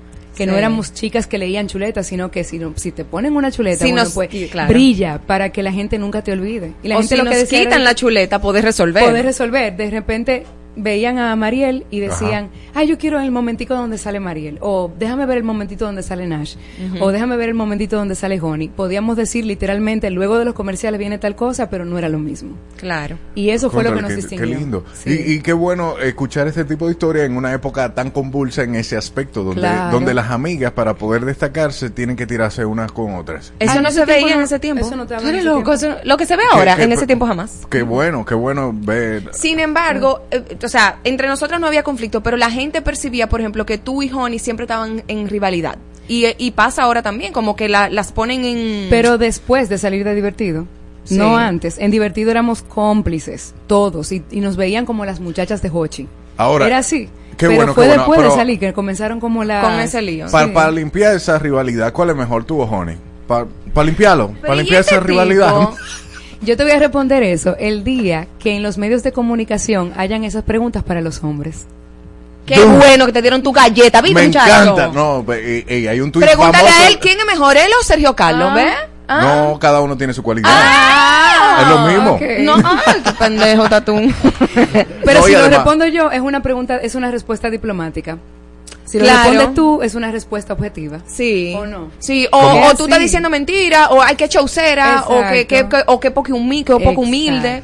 No, pero yo realmente Patá sé, que- o sea, lo que yo he visto, de lo que, de lo que está ahí O en que, el soy, medio. o que soy papelera, que no digo así. Es que sí, cuando. Pero cuando- juégate la manito. ¿Con quién? ¿Raymond o tú? ¿Quién es Raymond? El, Jaques. ¿Sí? Ah, ok, no, porque en el porque Sí. yo pensaba que me estaba hablando de Raymond Pozo y yo, pero yo no soy No, niño, ¿cómo te voy a hablar de Raymond Pozo? No, ¿De sé, locutor a para locutor? Mí, para mí, el mejor locutor de República Dominicana, duélale a los veteranos, Ajá. es Raymond Jaques. Y lo Oh, he dicho abiertamente siempre. Es increíble él. Siempre. O sea, el mejor de República. Dominicana. ¿Y tú no eres mejor que él? No, no. Que el tipo es demasiado versátil. Tú, tú no, pero Está tú bien, show, que estamos en Nashla. No, no, pues, a mí no me cuesta reconocer lo- la realidad. Ahora, bien. Voy yo, Recomendarías. Soy yo que no, voy. No, no, no, no, no. Soy yo que voy. Recomendaría, luego de varios años de casada, casarse a los dos días. No. ¿Por a ver, qué? Cuenten todo. Porque yo creo que eso fue algo que me pasó, a David y a mí nos pasó, y tuvimos la fortuna de que nos saliera bien. Pero realmente no es una decisión tan a la ligera. O sea, nosotros lo- nos tomamos el chance de seguir nuestra intuición y nos fue bien. Tenemos 10 años de casados, nos amamos, realmente nos admiramos y nos respetamos. De hecho, ayer lo estábamos conversando, como qué lindo, 10 años después, todavía tenemos la misma ilusión Qué y con, y con las ganas de seguir eh, alimentando esa ilusión. Pero, pero yo siento que eh, eso me tocó a mí. Eso fue como un golpe de suerte eh, para él y para mí. Que no nos saliéramos locos. ni yo Ah, loca claro. ni él loco a mí. Tú sabes. Pero te voy a decir una cosa, hay es un golpe de suerte para todo el mundo, porque hay gente que dura cinco años de amor, nueve años de amor, se casan y dura dos años, un año, porque no se soportan, Es no soportan la convivencia. Pero yo no también- soportaría, yo no soportaría la carga de decir aquí que lo recomiendo, que alguien se lleve de mí y que de repente no funcione. Eso- eso- Claro. Porque las vidas no son iguales, las verdades no son absolutas, entonces por eso yo prefiero no. No, lo que más me gusta de esa respuesta eh, eh, es que tú respetas la influencia. Eso, Sí, eso, sí, eso- sí, sí, 100%, sí, de verdad. ¿Ustedes llevarían su historia a la pantalla grande? Puede ser, todavía hay tiempo para hacerla crecer un poquito. ¿A quién Pero sí. escogerías como actriz para que te represente?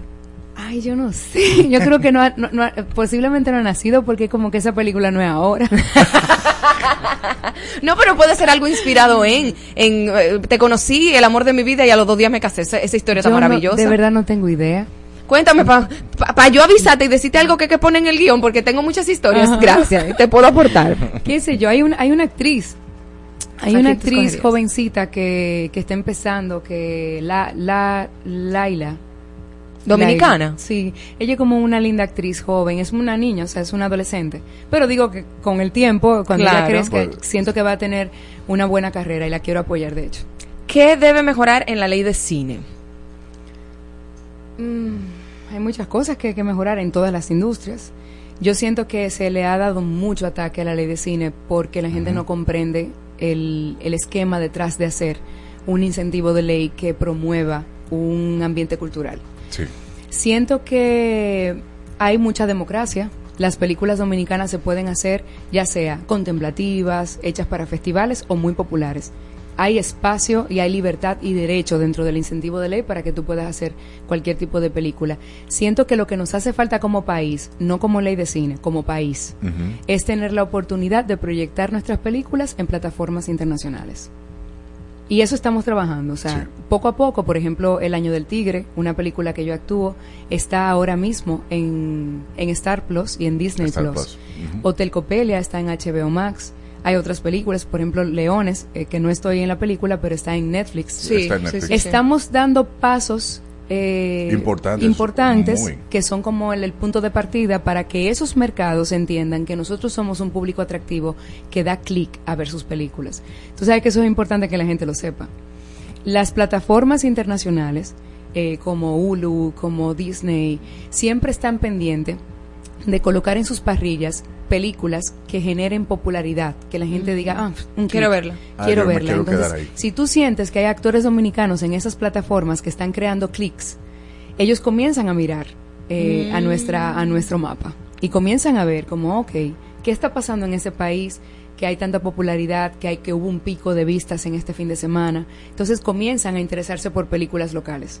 Ya. Y yo Ah. creo que lo que nos hace falta realmente es eso, como, como, como, como producción, como industria cinematográfica local, es viajar en plataformas populares, que nosotros realmente estemos en el cine, que, que tú vayas a Nueva York y nos encuentres en una cartelera regular. Claro. ¿Me Ah, entiendes? no solamente en una muestra Tú, tú, o en tú un festival en la distribución. en la distribución, como que encontremos un espacio para que en Chile nos vean, en Perú nos vean. Por ejemplo, El Año del Tigre, que es una mezcla de actores peruanos y dominicanos, estuvimos en Perú y fuimos taquillerísimos, no solamente en El Año del Tigre, sino en las anteriores que hizo esa productora, Bow Group. Y es un paso inteligente. Está creando películas dominicanas con actores que llaman la atención en otros mercados para que nuestros nombres comiencen a sonar en otros países. Claro. Eso es importantísimo. Importantísimo. ¿Y el año del tigre se vio aquí? ¿La pusieron No aquí? la, han, vi- no la han puesto en el cine, pero está en, en Star Plus que la gente puede tener una... Es una cuenta como Netflix cualquiera. La pueden ver ahí y posiblemente la, ex- la exhiban en algún momento aquí. Ojalá, porque es una película muy buena. ¿Qué te llevaría a decir una mentira? No herir a alguien, posiblemente. Eh, pero yo siento que hay una diferencia. Yo tengo una, una teoría. ¿Cuál es? ¿Tú crees la mentira blanca? ya yo. No, yo no creo en la mentira blanca. Yo pienso que no es lo mismo decir una mentira que ocultar algo de la verdad. No es lo mismo. Explication, please. Sí. No es lo mismo que yo te diga algo que no es verdad, que no es cierto, a que yo omita algo que ha pasado para no decírtelo. Ok. Ahora, si tú me cuestionas y me lo preguntas, yo debo decirte la verdad. ¿Cuándo fue la última vez que hiciste eso? ¿Cuándo omitiste la verdad, Nashla Bogart? Con Lolito, mi sobrino. ¿Qué le dijiste? Sí. Que yo eh, estaba viendo una, un dibujo que me había hecho. Entonces, eh, yo tengo con él una, un juego de mejorar. Cada vez que nos vemos, él tiene que mejorar algo en su persona. Ya sea eh, expresarse mejor, ya sea, tú sabes, como lo que hacía mi papá en, en aquel tiempo, bueno, pues yo lo estoy aplicando con mi sobrino. Y él llegó con un dibujo y habíamos quedado de que él iba a, a dejar de, de- de dibujar eh, por fuera de las líneas. Y cuando lo hizo, lo- me lo enseñó con tanta ilusión, pero todavía seguía igual. Ay, que yo no quise decirle que no había avanzado y le dije que sí. Que Ay. Jesús. Ay, tía eso, eso, eso es una mentirita blanca. Exacto, pero Le dije, eh, para la próxima mejoraste, pero para la próxima, estos son los bordes, así es como, lo- como Claro. debe ser, o sea, eso. El- como para no herir a alguien. El mejor actor o actriz de El Método, ¿cuál fue? Lo que pasa es que son, son, son actorazos, Mariel, son actorazos todos. no, Te pero voy a decir. Tú sabes que hay, hay- no, pero es que hay uno, hay un personaje que yo entiendo que, eh, aparte de considerarse en República Dominicana uno de los mejores actores dominicanos, que hablo de Pepe Sierra, Ajá. eh, ese personaje también está escrito eh, con una riqueza y unos matices que ustedes de haberla visto Eh, la eh, película sí, se eh, dieron es- cuenta. Es, un- es una es persona bestial, que tiene bestial. demasiadas demasiados matices. Y hay un momento donde te parece gracioso pero en otro te parece increíblemente oscuro y, y nefasto y, Eh, y- sucio, hasta y- sucio. y sucio. Y, lo que tú lo peor del país que a lo mejor está representado en ese personaje pero genera un, un magnetismo y un catching con el público que te hace reír a pesar de tú no estar de acuerdo con sus discursos entonces el personaje en sí es un personaje hiper rico pero Pepe Sierra lo llevó a otro nivel eh, porque tiene una capacidad enorme de sentirse natural en una interpretación que no es su naturaleza. O sea, Pepe no es una persona así. no, Eh, para nada. O sea, es- es- él es todo lo contrario a, a lo que este personaje eh, acciona dentro de la peli. Y por eso yo creo que es ese fue como su mayor eh, su mayor aporte a nuestro proyecto.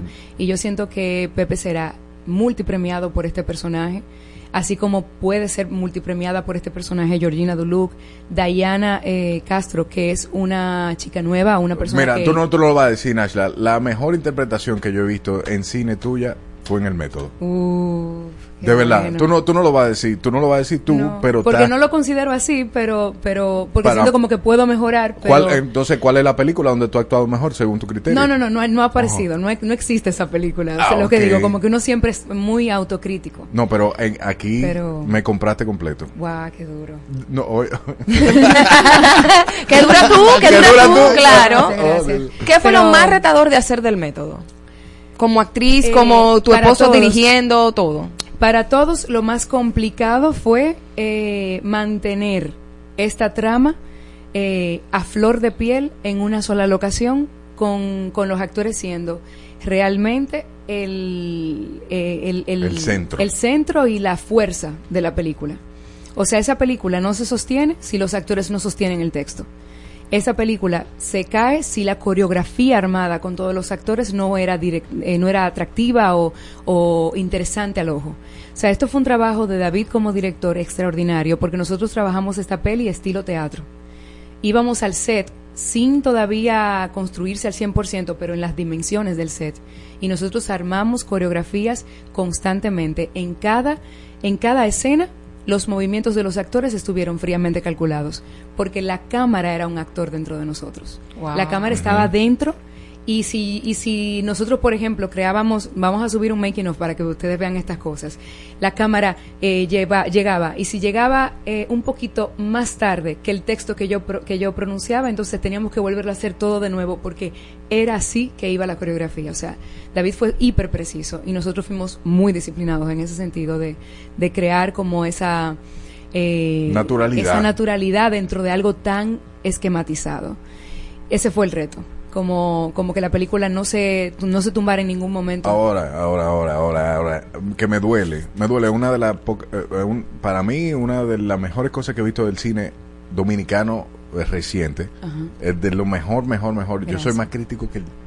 Entonces, partiendo Qué de... bueno. No, no, no, no, de verdad, de verdad. Nos honra muchísimo como Pero- producción y como Pero a nivel de publicidad, ¿por qué no, por qué no dura más en la sala ese tipo de película? Es la primera pregunta. Y la segunda, ¿por qué ustedes como productores no, no sacan, qué sé yo, un budget para meterle full dinero? Sí, sí, eso, eso es un tema personal, un tema que, que, le, que afecta a casi la mayoría de los productores dominicanos.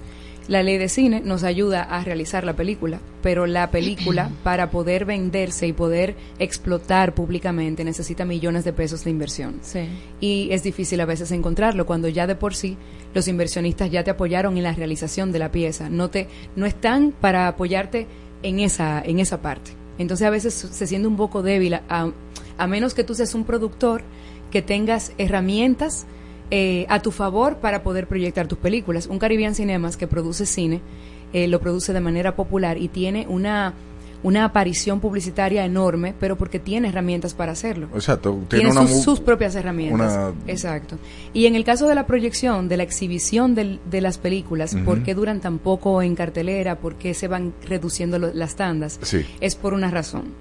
Hace unos años se hacían menos películas dominicanas y llegaban muchas películas extranjeras. Ahora siguen llegando las mismas películas extranjeras con muchas películas dominicanas. Entonces, el hacer una lista de espera para saber cuándo proyectar tu película es casi como estar en una fila con muchas películas dominicanas y muchas películas extranjeras. Hay pocas salas en el país. Entonces, te dan una gran cantidad de horarios en las primeras dos semanas, pero luego tienen que ir reduciendo, aunque la película sea exitosa, porque hay, tiene, tiene que haber espacio para las demás Tiene películas. que, o sea, tiene que haber una Tiene que rotar, exacto. Lamentablemente dura muy poco. Entonces por eso nosotros siempre nos esforzamos en que la gente vaya a la película en las primeras semanas. Por eso tú ves como el boom eh, del, del lanzamiento del tráiler, como todo el, el impacto publicitario se hace en las primeras dos semanas para que la gente trate de ir porque hay más tandas para ti. Pero entonces de repente eh, tenemos tres semanas diciendo que la película está en La Romana y a la cuarta semana me dicen, ¿y por qué no está en La Romana? Y yo, estábamos en La Romana. Claro. Exacto. Pero- en el momento que te dijimos, y tú no fuiste. pero no fuiste en ese momento, a lo mejor no pudo, lo que sea, pero pero como que a veces eh, queremos como hacerla así como el público, de, vayan ahora, porque Claro. antes de que la quiten, tú claro. sabes. Claro. Con el método, ya vamos al contrainterrogatorio y hablaste de que, de Ay, que la contrainterrogatorio, Sí, de todo lo que dijiste. Eh, con, con- en cuanto al método, dijiste que Pepe Sierra es eh, el mejor actor, o sea, el- el- su personaje, como estaba A construido. mí me, me cuesta mucho el concepto mejor. Ok. Por eso es que siempre trato de, de explicar, eh, su personaje es destacado, es uno de los mejores actores del país y es posiblemente el personaje más inolvidable dentro de la trama del método. Ustedes lo, lo saben, porque es como el punto de partida de muchos, de muchos conflictos de otros personajes dentro de la historia. Y Pepe es extraordinariamente talentoso, virtuoso y considerado para mí uno de los mejores, de los mejores pero no puedo decirte que es como el mejor eh, de la película porque yo siento que eh, le falto a la entrega de Yacer, le falto decir eso, le Claro. falto a la entrega de Georgina Duluc, que dio- lo dio todo, le falto a la entrega de Diana Castro, a la entrega de, de Héctor Aníbal, tú sabes, como los actores que están ahí, que todos lo hicimos así, como agarrado de la mano. Entonces, por eso como que... Pero es cierto que el personaje de Pepe y Pepe como actor es in- increíble. me, me gusta que tú resaltes la labor de todos. Tú puedes ver tú puedes ver la grandeza de tu personaje y de tu inter- interpretación al igual que ves la de los otros. Sí, sí, sí, la puedo ver. Ok. Porque mm, el personaje era muy ambiguo, es una palabra que se usa mucho en la Ambi- película. am- ajá, ambiguo. Pero sin embargo, esa es la única que no se le dice que es ambigua, pero ella era la persona ambigua de la, pel- de, de la trama. Porque mm, dentro de el desarrollo de la historia, por lo menos en los primeros dos cuartos de la película, eh, tú sientes que, que tú no comprendes este personaje, que está Sí. como muy políticamente correcto, está como muy ahí hasta que comienzas a ver los verdaderos colores de Esther. Y de hecho, no quiero revelarlo No, porque no, es verdad, para que la gente no. vaya y lo, y lo disfrute eh, allá, pero al final eh, queda una llave abierta con este personaje. Tú no sabes si realmente es cierto o no lo que le llegó a pasar. Exactamente. Si es una tecla que ella movió estratégicamente para jugar con las emociones de los demás o no. O si, o si es lo suficientemente desprendida como para haber hecho eso a pesar de lo que le pasó. Tú sabes, es como... Ese- ese- entonces es un personaje como que se- Inception, que se queda ahí como que se queda. suspendido. Entonces este personaje se queda así, no concluso, entonces me parece que ese es como la, el juguito que tiene Esther. Ser diplomático te permite ser sincero. Dijiste que sí, yo creo que no. ¿Por qué no? O en algún punto igual que la educación. Hay veces que tú dices buenos días sin sentir el buenos días por sencillamente ser educado. Pero Entonces tú no estás- estás siendo sincero. Sí, porque tú posiblemente le deseas buenos días a los demás aunque no los tengas tú. Aunque no, aunque tú no sientas decirlo. Pero, pero es que es un tema de cortesía. Por ej- eh, yo tengo un tema con eso, porque la gente dice que, ay, esto, esto es políticamente correcto. Señores, ustedes tienen que ser, hay que ser gentil en la vida.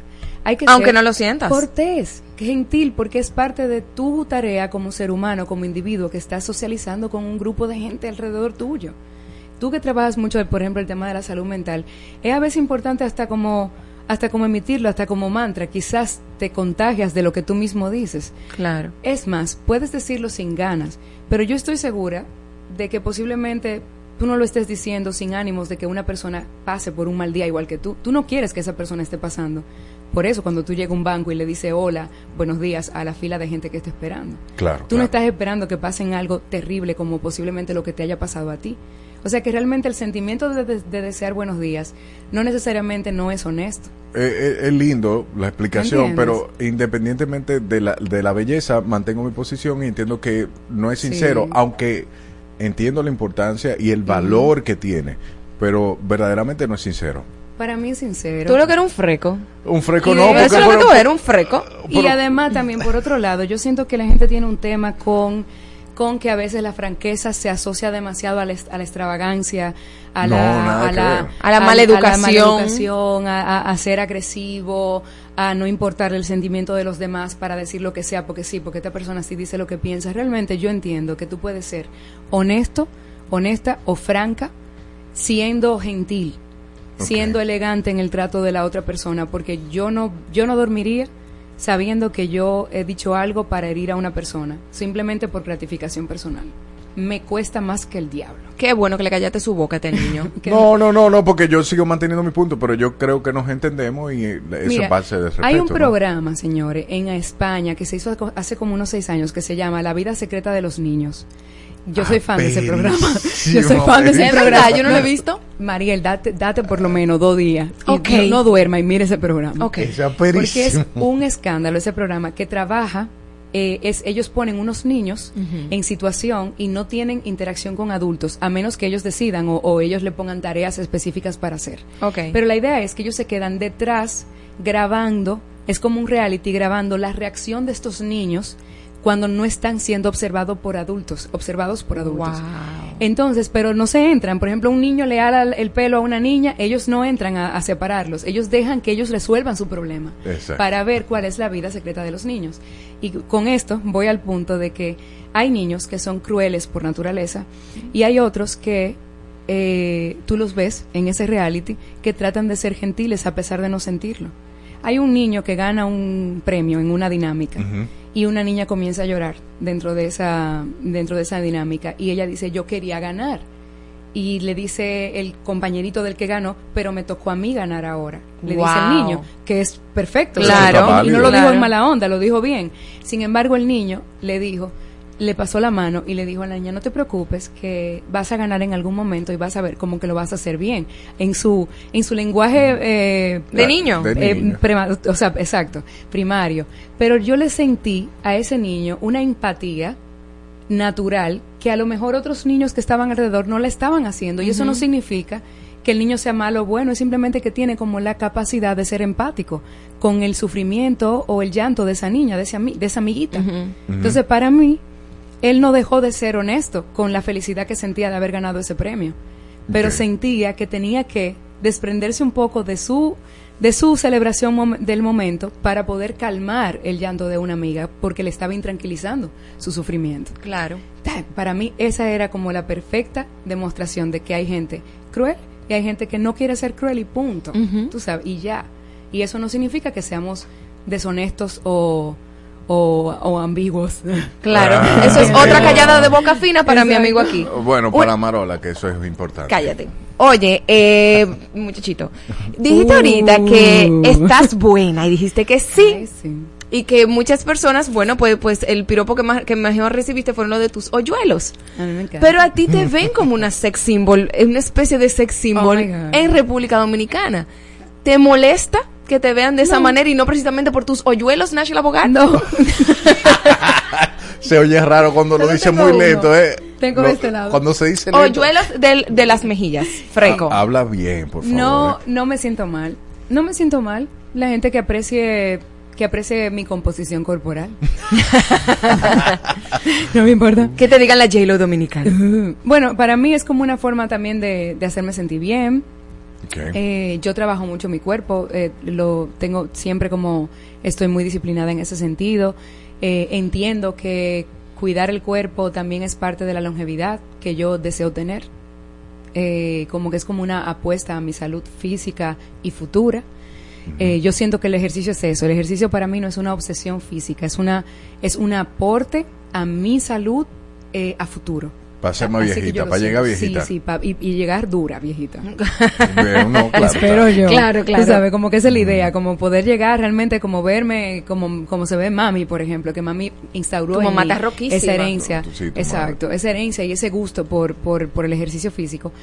Entonces, para mí no importa como que me digan eso, yo, yo lo, lo, lo recibo con mucho amor. Siempre y cuando esa no sea la única cosa que se me, eh, que se me resalte. Por ejemplo, yo me esfuerzo un montón para que eh, en la calle la mayoría de, la, de los comentarios no son esos.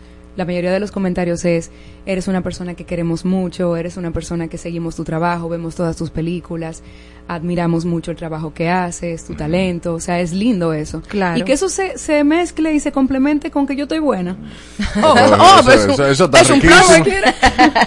Nashla, muchísimas gracias por venir al paraíso. Nosotros Gracias. más que encantados eh, por, por tu tiempo y de verdad por, por darnos un poco de ti. Eh, Marola, ¿tienes algo que decir? No. Sí, finalmente, Ya. finalmente sí, porque se nos acabó el tiempo. Pero A mí no me corta mi libertad de expresión. Eh, ¿qué, ¿Qué tú quieres dejar con el método? ¿Qué tú quieres que la gente se lleve con el método?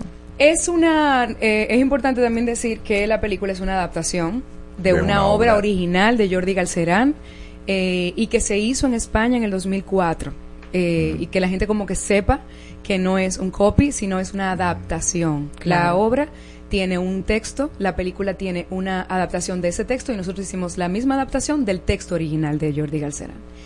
Eh, esta película pone en, en perspectiva los argumentos y los debates sociales, sobre todo aquellos que están hoy a punto, eh, a punto de caramelo. De hecho, esta película se filmó en el 2019, tocando temas incluso eh, nacionales. Wow. Eh, con el tema haitiano que se toca dentro de Se toca. eh, hay un personaje dos personajes que lo tocan bastante de manera bastante Que pa- caliente para, para la época, pa- para lo que se está viendo actualmente, cuando yo vi eso, yo dije, "Wow, Sí, sí, se, sí. se fue un ching ahí. Sí, pero es, es la intención. La intención es poner el dedo en la llaga y remover y que la gente pueda removerse de sus asientos, o sea, provocar una reacción y que tú te vayas del cine con preguntas que hacerte, con debates nuevos, con amigos. De hecho, eh, a nivel laboral, a mí me han comentado que hay grupos eh, sociales, grupos laborales, que se han dado la tarea de ir juntos como compañeros de trabajo a ver la película. Qué ápero. Sí, y personas que trabajan el coaching eh, laboral coaching, también me lo han dicho en algunos momentos que me encuentro en la calle con la gente. Me dicen, he ido con personas que han hecho mis cursos y quiero que vayan a ver la película. Porque entendemos que es como un punto de partida para nosotros tocar temas de qué es lo que realmente una empresa busca en una persona que necesita que sea un lince en el mercado, pero ¿desde dónde? ¿Desde qué lugar? Desde el lugar de la de, de, de, de la toxicidad De la o del- desde el lugar de la de no me importa nada, me voy solamente a los números o me importa la gente y también los números, o sea, ¿qué? La película destapa mucho Claro. esos debates y, y creo que pone en, en situación eh, el discurso interno de muchos de nosotros. Wow. Porque hay un momento donde, donde tú dices, estas personas lo están diciendo solo porque están siendo grabadas en este cuarto, para que quede evidencia de lo que están diciendo, o lo están sintiendo de verdad. Cuando va viéndose el desarrollo de la película, te das cuenta de cuáles eran realmente las intenciones de cada comentario. Incluso, la película está estructurada para que tú la veas de nuevo. ¿Por qué? Sí. Porque ahora que tú sabes cuál es el desenlace de cada uno, yo quiero y los invito a que la vuelvan a ver para que comiencen a notar guiños que en el texto están, que son eh, cositas que sembramos antes, que tú no, la, no, la, no, no, no te la iba a llevar a menos que la hayas visto la película. Wow, Entonces de repente tú ves cosas que Esther le dice a Enrique Freites, el Mm. personaje de Pepe, que ahora en el desenlace de ambos tú sabes por qué se lo dijo. Entonces de repente tú tienes como estas segundas lecturas y lo otro es que nuestro director David nos puso una tarea a todos, que nos inspiráramos en animales. Entonces cada actor tiene un animal asignado dentro de la película y a mí me encantaría que la gente me dijera cuál es el animal que ve en cada personaje. ¿Qué? Eso está perísimo. Ajá. Estoy mala. Desde miradas, gestos y la forma, el ataque, todo, todo está hecho inspirado en, En un cómo ese animal sí. atacaría o, o Así es. reaccionaría. ¿Cuál es el tuyo? No, sé. No lo quiero decir. ¿Un leopardo? Sí. ¡Mentira! Sí. sí. ¡Es mentira! Es real. Una pantera. Una pantera mentira, negra. lo acabo de adivinar. Es un felino. Oh, wow. En la mirada, en el, en el comportamiento, en todo. Bueno, ya ahí dije el, el- la primera, el primer El chivito. el- el primer animal. Ahora me gustaría que me dijeran cuál es el de Enrique, el de Juanma, el de Carlos Martínez, etcétera. Wow, buenísimo. Un honor tenerte, Nashla, en el paraíso. Vuelve cuando quieras con método y sin método. Este paraíso es tuyo. Gracias, chicos. Chiques. Chicos y chicas. Exa FM. Vicente García regresa a casa con su gira 2023. Nuevamente te soñé sigo preguntando. Disfruta de todos sus éxitos en vivo en una noche inolvidable. Soy palma que en la brisa que baila solo a la mar. Ese 11 de noviembre en el pabellón de voleibol. Recibe 15% de descuento pagando con tarjetas Van Reservas. Entradas a la venta en tuboleta.com.do y Sprint Center. Aquí yo te esperaré. ¿Aburrido y sin nada interesante que escuchar? Ponte Exa y disfruta de un contenido completo. Desde noticias, música, humor, chismes, farándula, educación. Todo lo que necesitas saber de tus artistas favoritos. Y concursos para los mejores eventos. Ponte Exa 96.9 y síguenos en redes sociales. Arroba Exa 969 FM.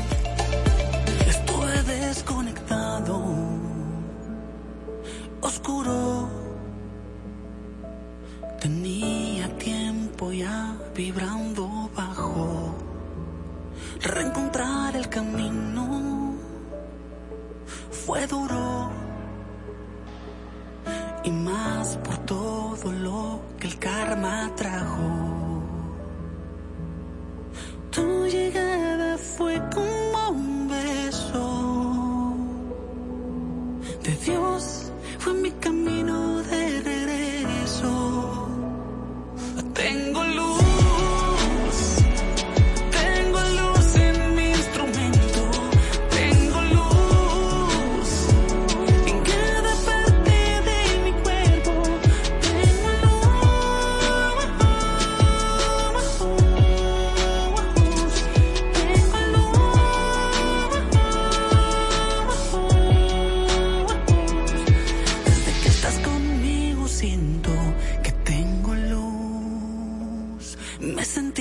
luz.